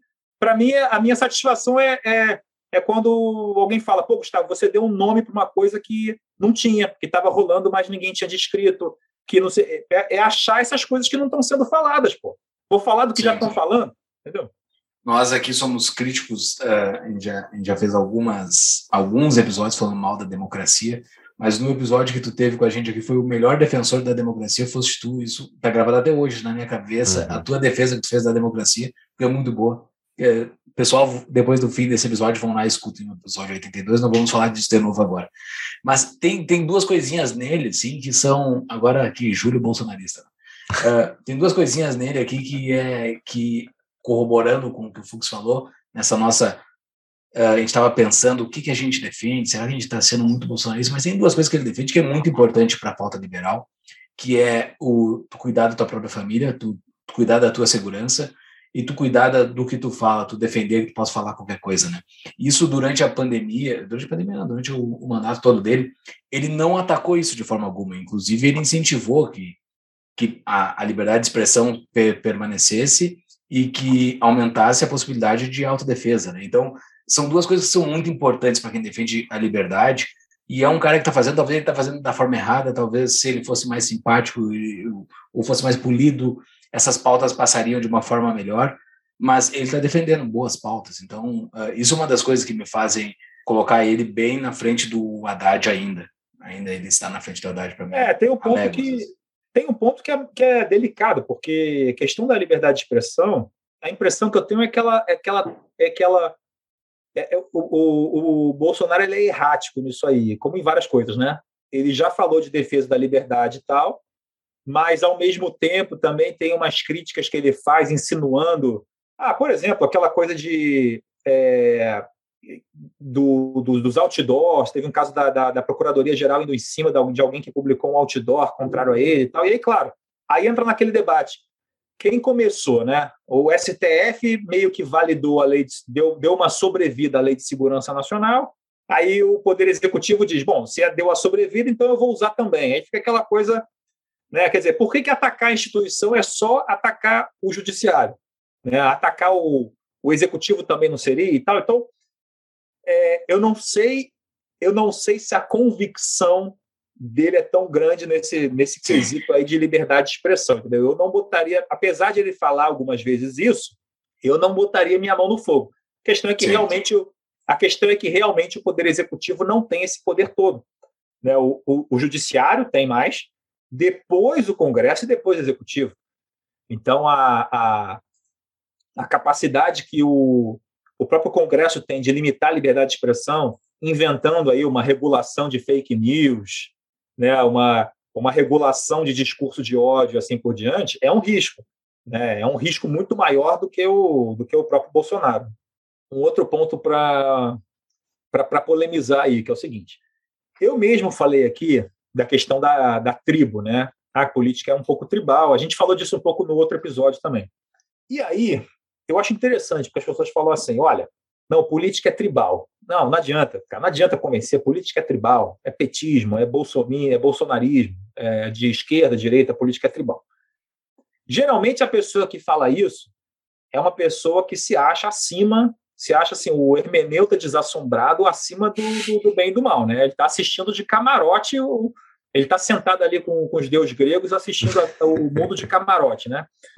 Mas assim, isso aí já te dá uma. A, a, a questão da, da, da, dessa forma narcísica de colocar as coisas não quer dizer nada, mas te dá umas pistas do, do problema. Então o problema é o seguinte, tá? A política é tribal. Tá. Ah, mas os bolsonaristas estão igual aos petistas. Tá. Mas não, mas não é melhor? Não, não, se política é tribal e você precisa ter uma balança de poder, não tem que ter uma outra tribo, então? Então, eu não estou entendendo. O que, em que, que o mundo tem que ser diferente, na sua opinião? Não adianta você dizer todo mundo tem que ser igual a mim, né? Todo mundo tem que ser iluminado como você. Não adianta dizer isso. Então, assim, o que, qual é a alternativa do mundo? Tá, você tem uma esquerda super tribal. Tá, então o que, que você quer que a direita faça? Para fazer frente a isso? Você tem que ter um tribalismo, cara. Assim, não, não, não, vejo outro caminho. Entendeu? Ah, mas, mas, então nós vamos fazer isso? Cara, eu não sei. Eu, pessoalmente, eu não, não, não gosto nem de ir em passeata. Entendeu? não, não, não gosto. Quando começa a juntar gente, eu já penso assim, cara, eu devo estar errado. Se tem gente, né, muita gente pensando igual, é porque alguma coisa. Eu, eu tenho uma aversão ao, ao coletivismo. Uhum. Entendeu? Então, assim, eu não. não é, é, é assim, uma coisa que na, eu, eu, acho que várias é uma questão de personalidade também, né? Cada pessoa tem uma personalidade diferente. Mas assim, se você tem uma tribo de um lado, você não tem que ter uma tribo do outro. Essa uhum. é uma uhum. pergunta boa aí para perguntar pro pro Jean Turco, uhum. perguntar para alguém assim, o Fernando Schiller, tem que perguntar para alguém assim. Entendeu? Porque realmente, assim, se, se esse é um fato da política, você vai mudar um fato da política? Uhum. Não tem como. Então eu não vejo. É, é, eu, eu, vejo vários liberais falando isso. Ah, mas o bolsonarismo tor tornou-se igual ao petismo. Bom, então estamos melhores. Então evoluiu a política. Era só esquerda. Com o Jean Turco a gente falou algo semelhante assim. Uhum. Uh, mas essa outra pergunta foi muito boa mesmo. Porque, uhum. é, pelo jeito, é isso, né? Isso é o natural da democracia. É, não, é, eu estou falando o nome deles porque eles têm assim um, um conhecimento de, é, de, ciência política muito maior que o meu e, e para dizer que para responder isso, porque é, senão você tem, senão você vai ter um time que vai fazer de tudo para apoiar o seu lado e um outro time que está sempre ali meio recalcitrante e que vai sempre perder. Nunca vai ver sua agenda avançar. Sim. Entendeu? E de alguma maneira você tem que dizer, não, cara, olha só. É, é, tá melhor do que o outro lado? Essa que é a pergunta. Tá melhor do que a alternativa? Entendeu? Porque também, assim, não, o cara não pode ficar tão ruim que fique pior que a alternativa, né? Mas, e se você acha que tá ruim, né, que não tem é, é, e que não deve ser apoiado, né, continuamente, né, para a próxima eleição, por exemplo, você tem que construir uma alternativa dentro da sua tribo. Né? Então, novamente, assim, é por isso que eu não entendo esse movimento de, de alguns grupos mais à direita, como o Partido Novo, de simplesmente é, rejeitarem o grupo completamente, assim, de rejeitarem esse aspecto tribal da política, falar não, eu vou, eu vou agora fazer uma manifestação com a esquerda. Cara, a esquerda nunca vai votar em você. É. A esquerda nunca vai votar em você e você só está é, você só está ostracizando uns eleitores mais tradicionais de direita e que perceberam no Bolsonaro alguém que defende o seu lado, alguém que defende o seu lado incondicionalmente, alguém que tem a coragem de enfrentar o outro lado, alguém que não é, espera uma crise ou que não fica acuado numa crise o suficiente para sair com uma bandeira da força sindical. Cara, uhum. isso faz muita diferença, entendeu? Então, assim, é, infeliz, infelizmente, porque eu, eu acho que a, assim como a esquerda pode ser muito melhor do que o Lula, a direita pode ser muito melhor do que o Bolsonaro. Muito melhor. Mas não está sendo. Uhum. Exato. Embora a analogia deles dos daqui a 30 anos, o que, que teu neto vai pensar de ti, seja uma analogia tosca, eu acho que os netos deles vão achar que tu estava junto com a força sindical, vô. Uhum. Não faz sentido isso. Mas, assim, é, e, eu tô caindo na mesma armadilha. deixa eu aproveitar, deixa eu aproveitar citar uma coisa aqui que de repente o pessoal vai gostar, que eu estava pensando nisso, né, do dessa esquerdização, pensando nessa esquerdização dos liberais. E eu acho que assim, a gente tem que separar, porque existem muitos liberais no Brasil que não são liberais, eles são social-democratas. Hum. Eles, eles só se dizem liberais porque diz, se dizer de esquerda ou social-democrata ficou muito feio depois da corrupção do PT, do PSDB e tal. Então, assim, o cara se diz liberal, mas se você for ver a agenda deles todas, a agenda deles toda, a agenda inteira é de esquerda. A única pauta é, é, diferente da esquerda tradicional do, brasileira é a responsabilidade fiscal. A única coisa. Mas de resto, ah, é, é responsabilidade fiscal para quê? Para implantar distribuição de renda, igualdade de oportunidade, são todas as pautas da esquerda. Né? Uhum. Então, esse, esse, esse, é uma, esse é um dos traços desses liberais mais, mais esquerdizados. Mas existe um outro traço, que aí eu vou citar, o, tem um ensaio da Ayn Rand chamado é, Altruism as Appeasement, né? É, altruísmo como appeasement. Não, não, sei a melhor tradução de appeasement, mas é de apaziguamento, você tentar se render a alguém para apaziguar, né? Tem, tem um, tem um, a, a palavra appeasement tem um traço meio negativo, né? E é, nesse texto ela fala sobre isso, sobre o, como que uma muitos intelectuais e, e muitos analistas eles eles tornam-se solitários em suas visões de mundo, eles se afastam né, do mainstream, e, e esse tipo de solidão é desconfortável. Né? Esse tipo de afastamento do mainstream é desconfortável. É desconfortável até para a gente é, é, bastante conservadora, por exemplo. Gente que estaria mais à direita do que os liberais, por exemplo. Uhum. Porque o cara não tem só o círculo político dele, ele também está muitas vezes na televisão, ele tem uns amigos jornalistas e tal. Então você vê que tem até conservador que está esquerdizado no Brasil hoje. Né? Uhum. Você, tem, você, tem, conservador defendendo agendas que seriam inimagináveis há alguns anos atrás. Então me parece que há esse componente assim de você de você buscar reatar laços com determinadas opiniões da moda.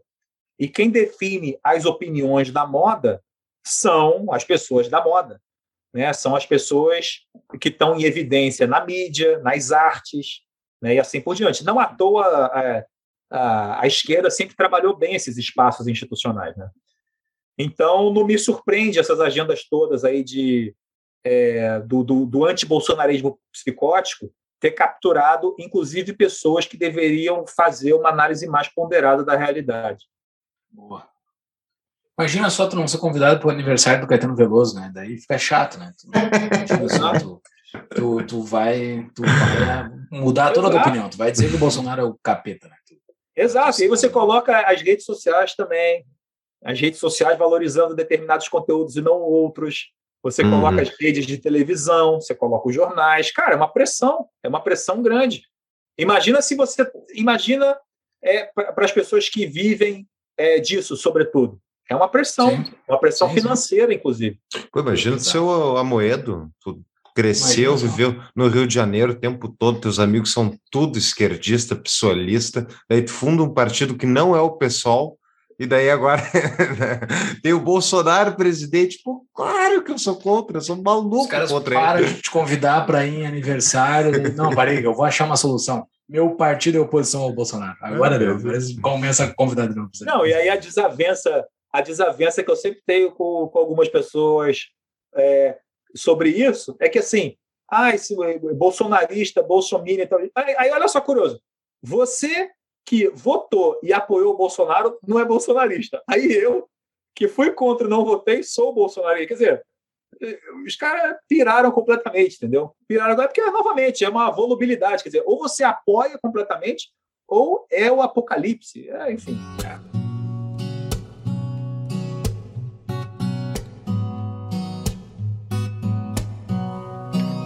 Nós temos as nossas perguntas aqui dos nossos apoiadores, mas hoje a gente tem uma pergunta especial do nosso editor, Thiago Bertelli. Ele mandou uma perguntinha para ti sobre o seguinte, sobre a forma que o Bolsonaro trata importantes pautas, tipo STF, socialismo e urnas eletrônicas. Tu não acha que, que é muito grito e pouca proposta? Que o Bolsonaro é só é só lero-lero? Urna eletrônica, essas coisas, tipo, interpretando a pergunta do Thiago aqui. Estou pensando, se, não, tô, é, se, tô, tô ele pensando. sabia que a urna eletrônica não ia passar esse negócio, mas ele só fez a gritaria, né? Não ia, ele não deu proposta nenhuma ali. As propostas dele foram uma bosta para a urna eletrônica. Eu não sei qual é a jogada ali. É, existe isso sim. Existe Com STF pautas... também, tudo. O Thiago deu vários é, exemplos. Existem pautas que são meramente simbólicas, vou jogar aqui, mas como a gente falou hoje aqui, isso tem a sua função, né? É, isso tem a sua função. É, porque é, muito, muito interessante isso. As pessoas sempre criticam as besteiras que ele fala, mas não faz, mas fala. Eles falam assim: ah, mas ele não fez nada. Não, tudo bem, ele não fez nada, mas a gente tem que criticar porque mesmo a fala simbólica ruim é errada. Ela tem consequências negativas. Não, tudo bem, concordo, mas as positivas também tem que ter, então, né? Então, as falas Exato. positivas, quando ele fala e não faz nada, também você tem que reconhecer. Ah, não, essa aí a gente não reconhece porque a agenda é outra, né? Mas é... eu não sei qual é a jogada ali, porque tem uma jogada também de, de medição de força institucional. Né? Ah, você está criando um problema para mim aqui, eu vou criar um problema para você também. Você tem uma disputa de poder ali que, nessa questão da urna eletrônica, apareceu isso, um embate direto com, com, com STF e com TSE. E concordo. Imagino que algumas dessas pautas aí elas sejam meramente simbólicas ou meramente cutucadas institucionais para você criar um problema e, e, balançar o outro lado também. Tipo assim, olha, tá, você vai me vencer, mas eu vou te desgastar. É que nem reclamar com o juiz. Entendeu? É que nem encher o saco do juiz numa partida. Às vezes você sabe que você está perdendo, o jogo está perdido, mas você está ali. Você está marcando a presença, cutucando, porque de repente aquele juiz vai apitar um próximo jogo da outra vez e você já está marcando uma posição. Então, assim, eu concordo com isso, com a pergunta, mas eu, eu não tenho conhecimento suficiente para dar o diagnóstico, entendeu? Para dizer por que, que isso é feito. Eu consigo aventar aventar essas duas hipóteses, uma coisa meramente para marcar posição simbólica ou uma questão de modulação do embate institucional.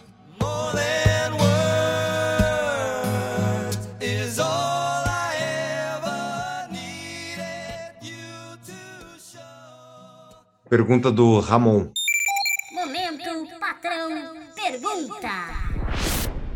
Gustavo, se o Bolsonaro chegou na chefia do executivo sem propor nada e dizendo fora PT, isso pode ter virado um exemplo para a oposição ter a mesma postura hoje para criar um anti-bolsonarismo preguiçoso?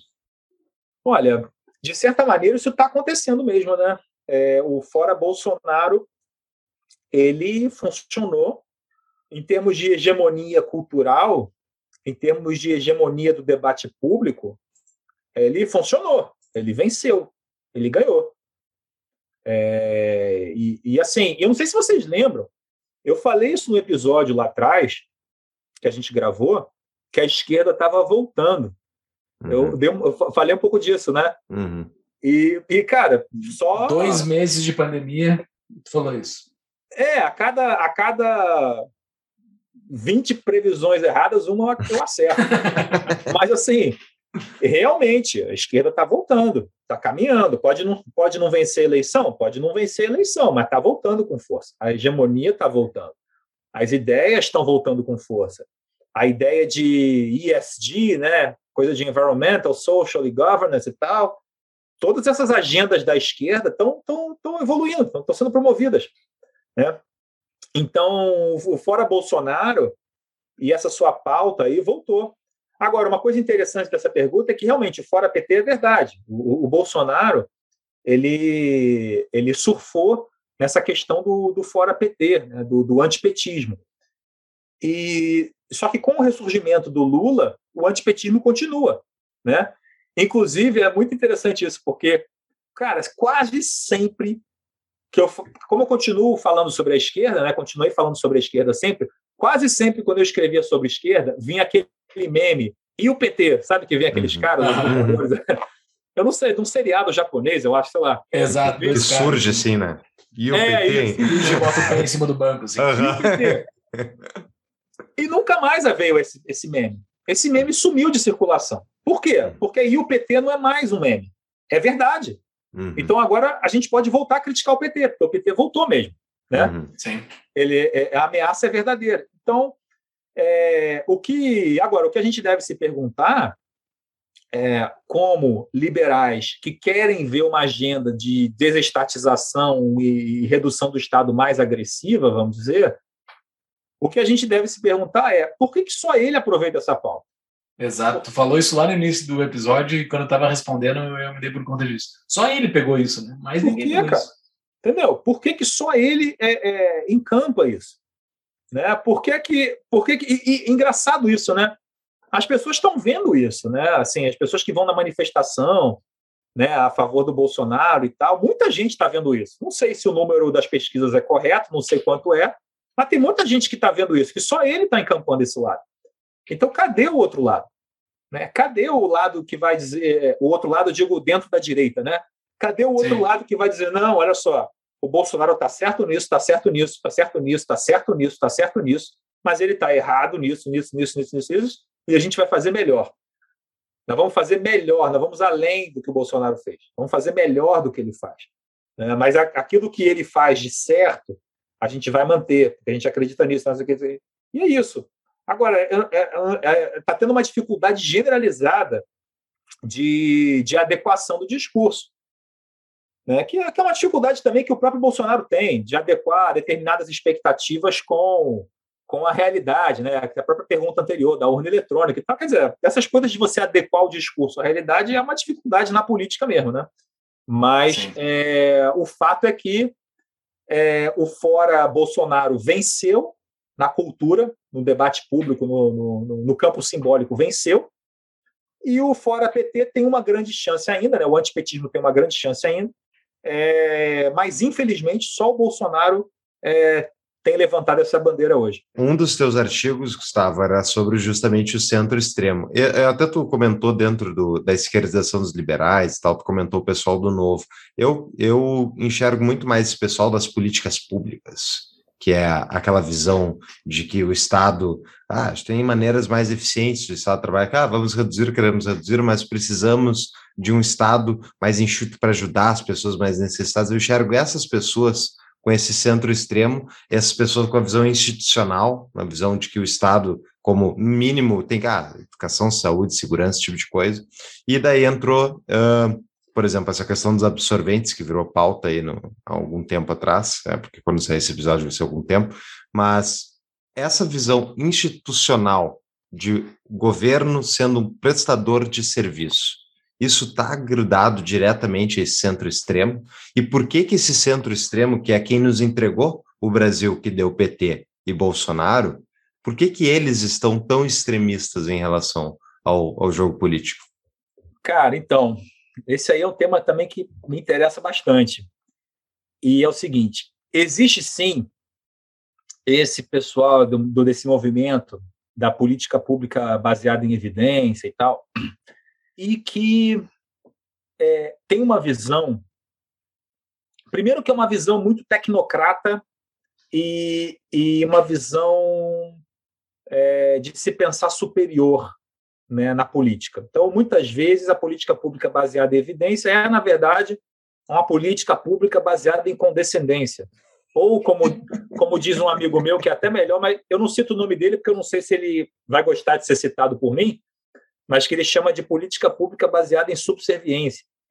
Então, é, é um pouco essa ideia de você é, se pensar melhor, porque eu estudei, eu tenho, eu tenho aqui o domínio dos métodos econométricos e eu vou dizer o que é bom para você, cara. Eu vou calcular aqui é bom para você.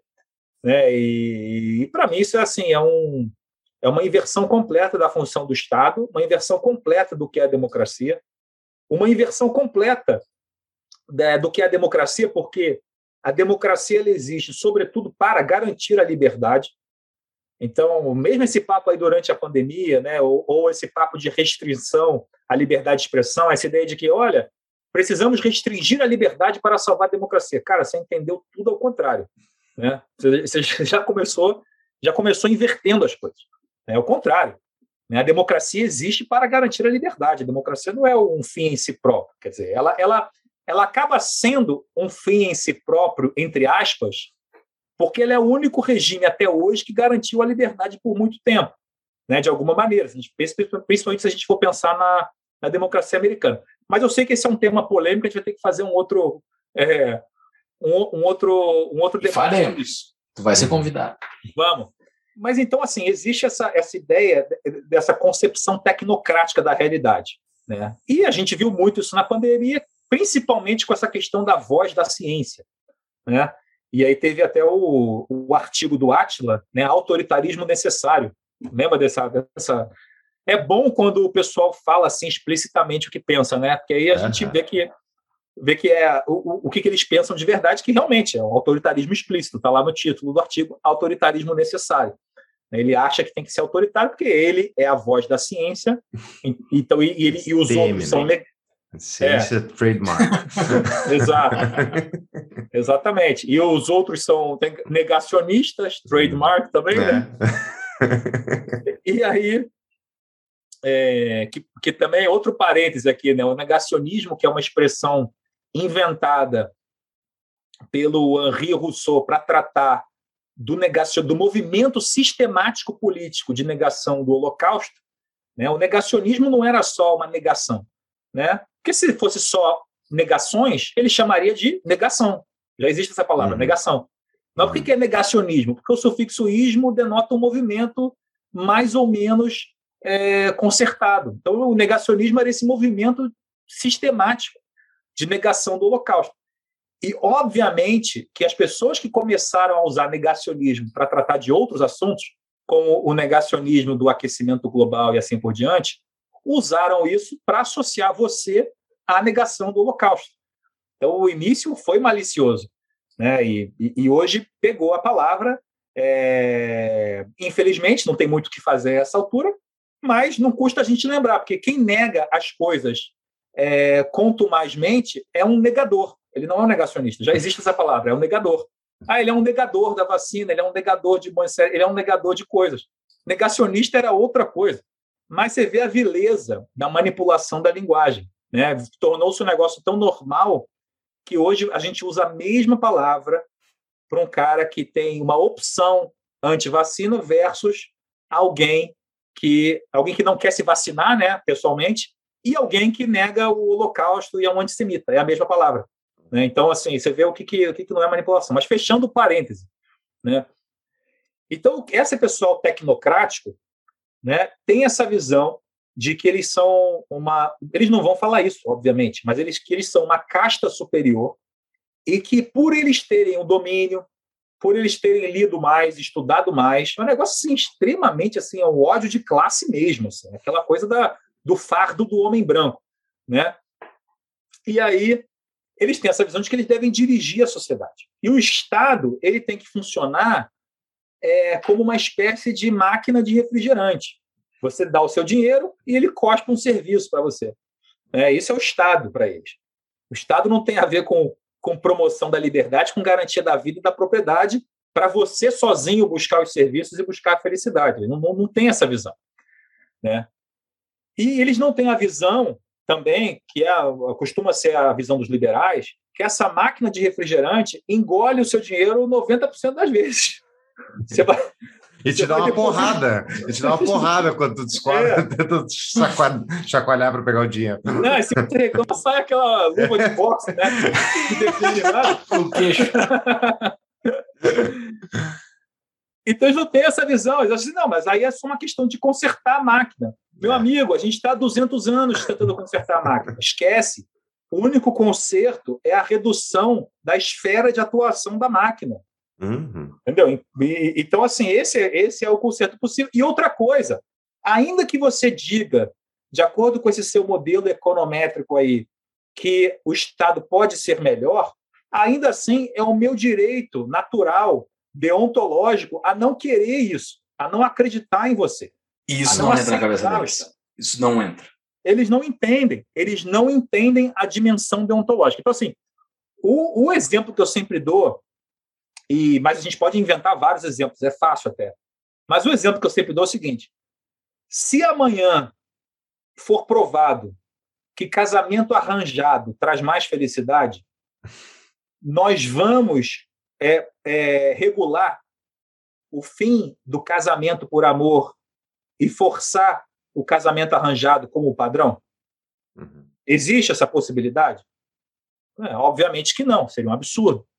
Né? Então, a questão da evidência não resolve os problemas mais fundamentais da nossa realidade. E isso se aplica a várias coisas. Por exemplo, a questão do porte de arma. É um uhum. direito individual, é uma decisão individual. Não interessa a consequência. Né? E aí, é claro, aí, vai, aí, obviamente, que o diabo está sempre nos detalhes. Claro que, em alguma medida, a consequência, é, vamos dizer, apocalíptica, ela importa. Então, eu costumo, eu costumo sempre pensar a deontologia e o consequencialismo como um vetor. Então, por exemplo, a deontologia dá a direção e o consequencialismo pode modular a magnitude do vetor. Então, por exemplo, tudo bem, vamos proibir o porte de bomba atômica pessoal? Tudo bem, acho que é razoável. Uhum. Entendeu? Então você consegue limitar isso.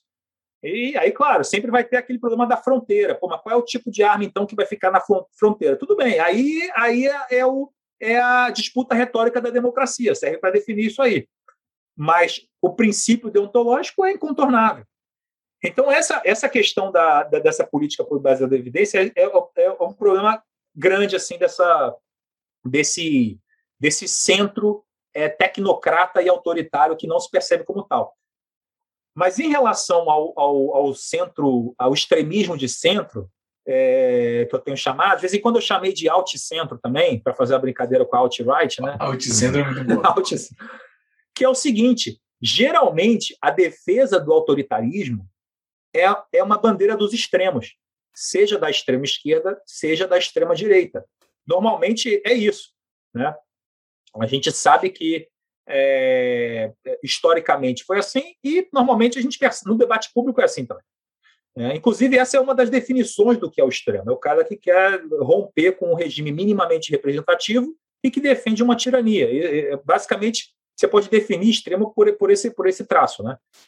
Mas o que tem acontecido é que pessoas que não são nem de extrema esquerda e nem de extrema direita têm defendido pautas autoritárias né, talvez influenciadas pelo antibolsonarismo psicótico, é, elas têm defendido coisas como o inquérito do STF, como a prisão de jornalista, como você retirar conta de determinadas pessoas com o mandato. Pô, a pessoa foi eleita, ela não, ela não, não, não pode, não pode é, escrever no Twitter. Ah, mas ele fere as regras humanitárias, as regras meu amigo, tem terrorista com conta no Twitter. Hum. Então, assim, do que, que você está falando? Obviamente que a preocupação não é essa. Entendeu? Então, assim, esse tipo de, de, de modificação no centro é uma coisa que, que tem me preocupado e me, me chamou a atenção. Que são pessoas que realmente, cara, não são de extrema esquerda, nem, não, é, não é o cara fake, não, entendeu? Ele realmente não é de extrema esquerda e não é de extrema direita. Ele realmente é um cara que está ali no centro porque ele apoia algumas bandeiras da esquerda e apoia algumas bandeiras da direita. Só que muitas dessas pessoas têm apoiado uma agenda autoritária de restrição de direitos, que é um negócio assim impressionante. Então, é, não sei onde vai dar ainda.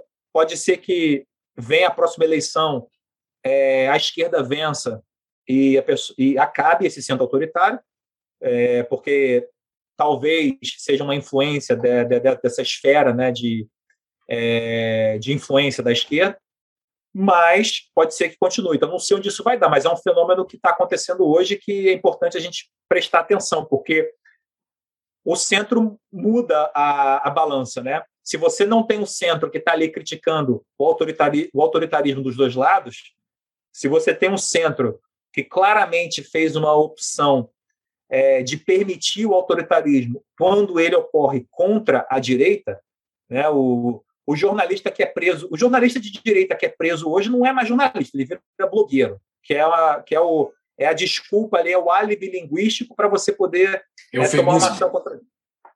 Exato. Então, isso aí me preocupa. Isso é uma coisa para a gente ficar atento aí para ver no que vai dar. Muito bem. Uh, e isso não é um privilégio brasileiro, né? Isso tem nos Estados Unidos, tinha um antitrumpismo psicótico nos Estados Unidos. Uh, não sei como é que ficou agora com a saída dele, se diminuiu. Uh, E na Europa também tem algumas situações semelhantes, né? então não é um privilégio nosso. Né? É, o que está tá acontecendo é que, novamente, assim, cara, o, o problema, e isso a gente vê em várias declarações, é, inclusive de, de, de ministro do STF também, que a gente vê o seguinte, que a premissa é que a, dire... é que a história tem uma direção correta. Uhum, Essa é a premissa exatamente. do cara, se, se, Olha só, a democracia, quem decide, quem decide a democracia é a população, são as pessoas. É claro que não, a democracia não é puramente majoritária, ela tem instâncias contra-majoritárias, como o judiciário, como o próprio Senado, né, como a própria limitação da representação proporcional no Congresso. São limitações contra-majoritárias, não é maioria manda em tudo e acabou. Não é isso. Mas a população decide, sobretudo. Né? E, de, e, de, certa maneira, o próprio acesso ao Senado e ao Judiciário também são determinados, de alguma maneira, pela dinâmica da população. No Judiciário, você tem os concursos e tal. De certa forma, você tem aí uma. É, uma a, não é uma representação eleitoral, mas você tem. Ela advém da população como um todo. Sim. E então está sujeita às, às dinâmicas caóticas da sociedade. Então você não pode prever isso. Você não pode prever uma direção correta da história. Você não sabe para onde a história vai. A democracia não te dá essa garantia. E você tem que estar aberto a aceitar. Acho que é por isso que por isso que eu aceitei, de certa forma, a vitória do Bolsonaro também. E mesmo tendo sido muito contra ele. Porque, para mim, cara, a população elegeu ele, cara. O que, que eu posso fazer? Eu defendo a democracia. Eu defendo o resultado. Entendeu? Então, assim. É... E essas pessoas não. Então, o Bolsonaro e a direita no mundo, ela frustrou a expectativa escatológica dessa vanguarda progressista no mundo todo. Né? As pessoas queriam que a história caminhasse para o negócio e não caminhou. E aí, como não caminhou, cara, a gente precisa atacar. Vamos atacar o quê? Não, vamos atacar primeiro a democracia aí. Chama o Levitsky, morte da democracia e tal, não serve, não está funcionando. Não está funcionando por quê, cara? Ah, não, porque você perdeu, né? Uhum. Então, assim, ah, não está funcionando. Depois foi um ataque aos próprios eleitores, né? Olha, foram eleitos, é, votaram assim por causa do Zap Zap, por causa da manipulação, uhum. por causa de fake news. Então, você vê que, assim, é um ataque sistemático, né? E agora já estão inventando a criminalização de tudo isso. Uhum. Criminalização de disparo, é, é criminalização de fake news, é discurso de ódio, é discurso que, sei lá, fomentou o genocídio. Aí estão quebrando o sigilo de, de escritor, cara. Exato, bizarro. Do, como, como fizeram com o Flávio Gordon. Quebrando sigilo de escritor. Cara, assim, são umas coisas assim, é, é, surreais que estão acontecendo, né? E que, e que você vê que realmente, assim, é, a dimensão dessa. A gente está começando a entender só agora a dimensão dessa frustração. E aí, cara, que vem o lado é, interessante disso, que é, que, é o, que é o lado assim é, do suspense né, da política, que é o fato de que, cara, o que, que vai acontecer se isso prosseguir assim? Porque as pessoas estão percebendo a reação que o, que o Bolsonaro causa. Elas uhum. estão percebendo a reação que essa, que essa direita mais confrontadora causa. É o ideal? Não, não é o ideal. Mas quem é que está dando a alternativa, né? Como a gente falou hoje aqui. Então, eu, eu, então acho interessante assim, acompanhar isso aí para ver como que essa vanguarda progressista que está frustrada com os rumos da democracia e que está errada nisso, ela tem que ser lembrada disso. Democracia não tem rumo, cara. Democracia você não define os rumos. Aliás, o saudável é que uma hora ganha um lado, outra hora ganha outro. Né? De repente, eu até vou começar a votar assim, uma eleição voto de um lado, outra do outro. Porque eu acredito, eu acredito na, na alternância de poder, porque é o, jeito, é o melhor jeito de você confundir os caras para não atrapalharem a nossa vida, entendeu? Você confunde, você confunde Brasília. Brasília, Bolsonaro confundiu um pouco Brasília. Ah, ele não acabou com o sistema como falou que ia acabar. Cara, ninguém vai acabar com o sistema. Mas ele confunde, dá uma confusãozinha ali. O cara é obrigado aí no Twitter se explicar. Né? O TSE é obrigado a fazer um, um vídeo defendendo a urna e tal. Dá uma, dá uma, uma, uma, uma, chacoalhada, vamos dizer. Então, vai ser curioso ver a posição também dessa, dessa vanguarda progressista que se acha órfã da democracia porque achava que ela cuidava dos seus interesses e rumava unicamente para a, a utopia e, e, e, a escatologia aí que os progressistas têm. Cara, que aula, velho. Dá para ficar falando mais três horas. Pô, eu tenho mais um monte de coisa para perguntar para ti aqui, mas vamos, já tá gigante. Vamos fazer, não, é, Depois, se vocês quiserem, a gente faz um, uns episódios é, específicos aí. Mas olha, se tudo der certo e eu conseguir algum dia acabar esse livro, seria ótimo poder fazer o, um episódio aí sobre a liberdade de expressão. Bom, excelente. Ótimo tema, ótimo tema. Excelente. Queremos, vamos, vamos Queremos fazer muito. sim. Vamos aguardar esse teu muito livro nos aí. interessa esse tema. E um sobre democracia. Vou ter que preparar um pouco mais, mas para discutir a, a, validade da democracia, porque temos muitas pessoas antidemocráticas uh, entre os libertários, e qual eu me incluo. então, não, eu, cara, eu também assim, eu tenho muito a a ouvir também, cara. A gente pode fazer um, um debate mesmo, porque muitas, muitas teses é, que eu tenho, é, eu não testei tanto assim. São coisas que eu como, eu, como eu comentei com vocês, eu estudo principalmente o fenômeno da esquerda, da psicologia da esquerda. É, eu estudo muito mais isso do que, do que a crítica é, anarcocapitalista e tal à democracia, por exemplo. Então, para mim, vai ser, vai, vai ser um aprendizado também. Vamos lá, então. marcado. O, Gustavo, tu tens alguma dica de livro sobre, sobre esses assuntos que nós tratamos? Chaves, como dizia meu velho avô, se quiser chegar a ser alguém, devore os livros. Quê? Que devore os livros. Cara, então, eu tenho, eu tenho. Cara, tem um monte de coisa aqui, mas eu queria. Eu, o livro que eu pensei em citar é, é não tem tanto a ver com o que a gente conversou aqui, cara, mas é uma das melhores coisas que eu já li na vida. Então eu preciso citar para você. Beleza, manda. Que é um livro chamado Witness, né, de testemunho, né, testemunha, Witness, do Whittaker Chambers. O Whittaker Chambers, ele foi um, um, um intelectual, um escritor americano, e ele é, foi um comunista durante muito tempo, trabalhou no Partido Comunista foi para o underground do Partido Comunista, isso tudo nos Estados Unidos, e participou de uma série de ações no underground contra o governo americano, inclusive com a participação de altos funcionários do governo americano. Né? Então, toda aquela coisa que, que depois foi dada nas investigações contra o comunismo, na questão do macartismo e tal, uhum. o Whittaker Chambers participou disso pessoalmente. E ele depois se decepcionou com o socialismo ao longo da vida dele. Ele conta isso, o livro, o livro é uma autobiografia, né? Ele conta isso ao longo do livro e ele conta como que ele se sentiu moralmente obrigado a denunciar e atuar contra a ameaça comunista nos Estados Unidos. E aí ele conta o episódio dele, o, o grande, é, é, o arqui-inimigo dele aí nesse processo todo era o Alger Hiss, que foi um cara que teve altas posições no, no governo americano, inclusive sendo parte da delegação americana em várias conferências famosas, como Yalta, São Francisco e tal, do pós-guerra, era um agente comunista. Ah. Né? Cara, um negócio impressionante. E ele conta também ao longo do livro esse embate que ele teve com o Hiss, que era um dos melhores amigos dele. Ele saiu do, do, do, do, do movimento comunista, mas o amigo dele não. Então tem uma dimensão pessoal também aí, emocional. E, o, e eu estou citando esse livro só assim, além de tudo, né, estou citando esse livro também, porque o livro não é só essa história interessante que, que tem a ver com esses temas de socialismo, comunismo, espionagem e tal, que, que eu acho que interessa é, muito aqui a, a quem está ouvindo a gente, mas também porque ele é um escritor magnífico.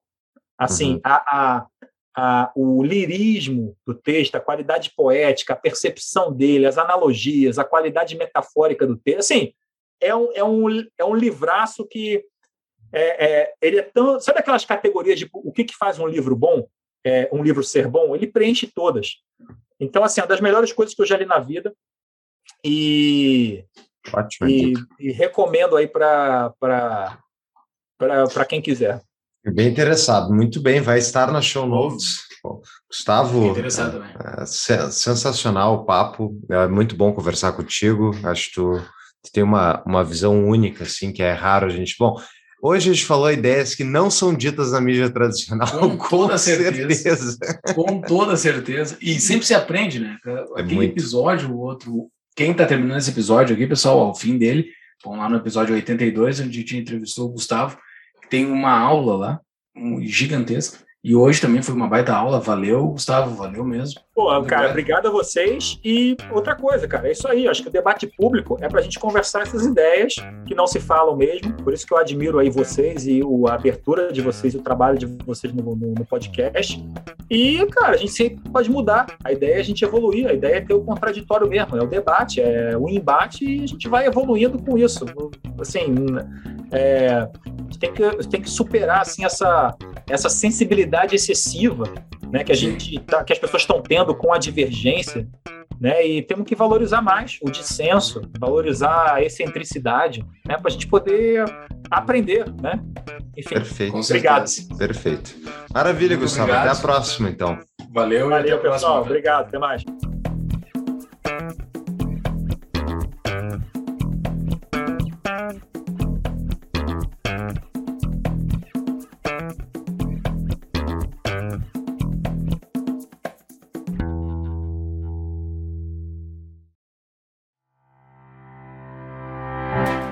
Nossa parceira CapTable, um hub de conexões entre startups, investidores e demais players do ecossistema através de uma plataforma 100% online e regulada pela CVM, que conecta negócios escaláveis aos investidores. Proporcionam efeitos de rede e uma comunidade engajada às startups investidas. A plataforma já é a maior do Brasil para investimentos em startups. São mais de 4 mil investidores e 30 milhões investidos em 27 startups como é que faz para entrar em contato com eles, Fux? captable.com.br, captable.com.br, ou se tiver mais dificuldade, procure eles direto no Instagram, arroba captablebr, ou no nosso site, tapanumainvisível.com.br barra cap.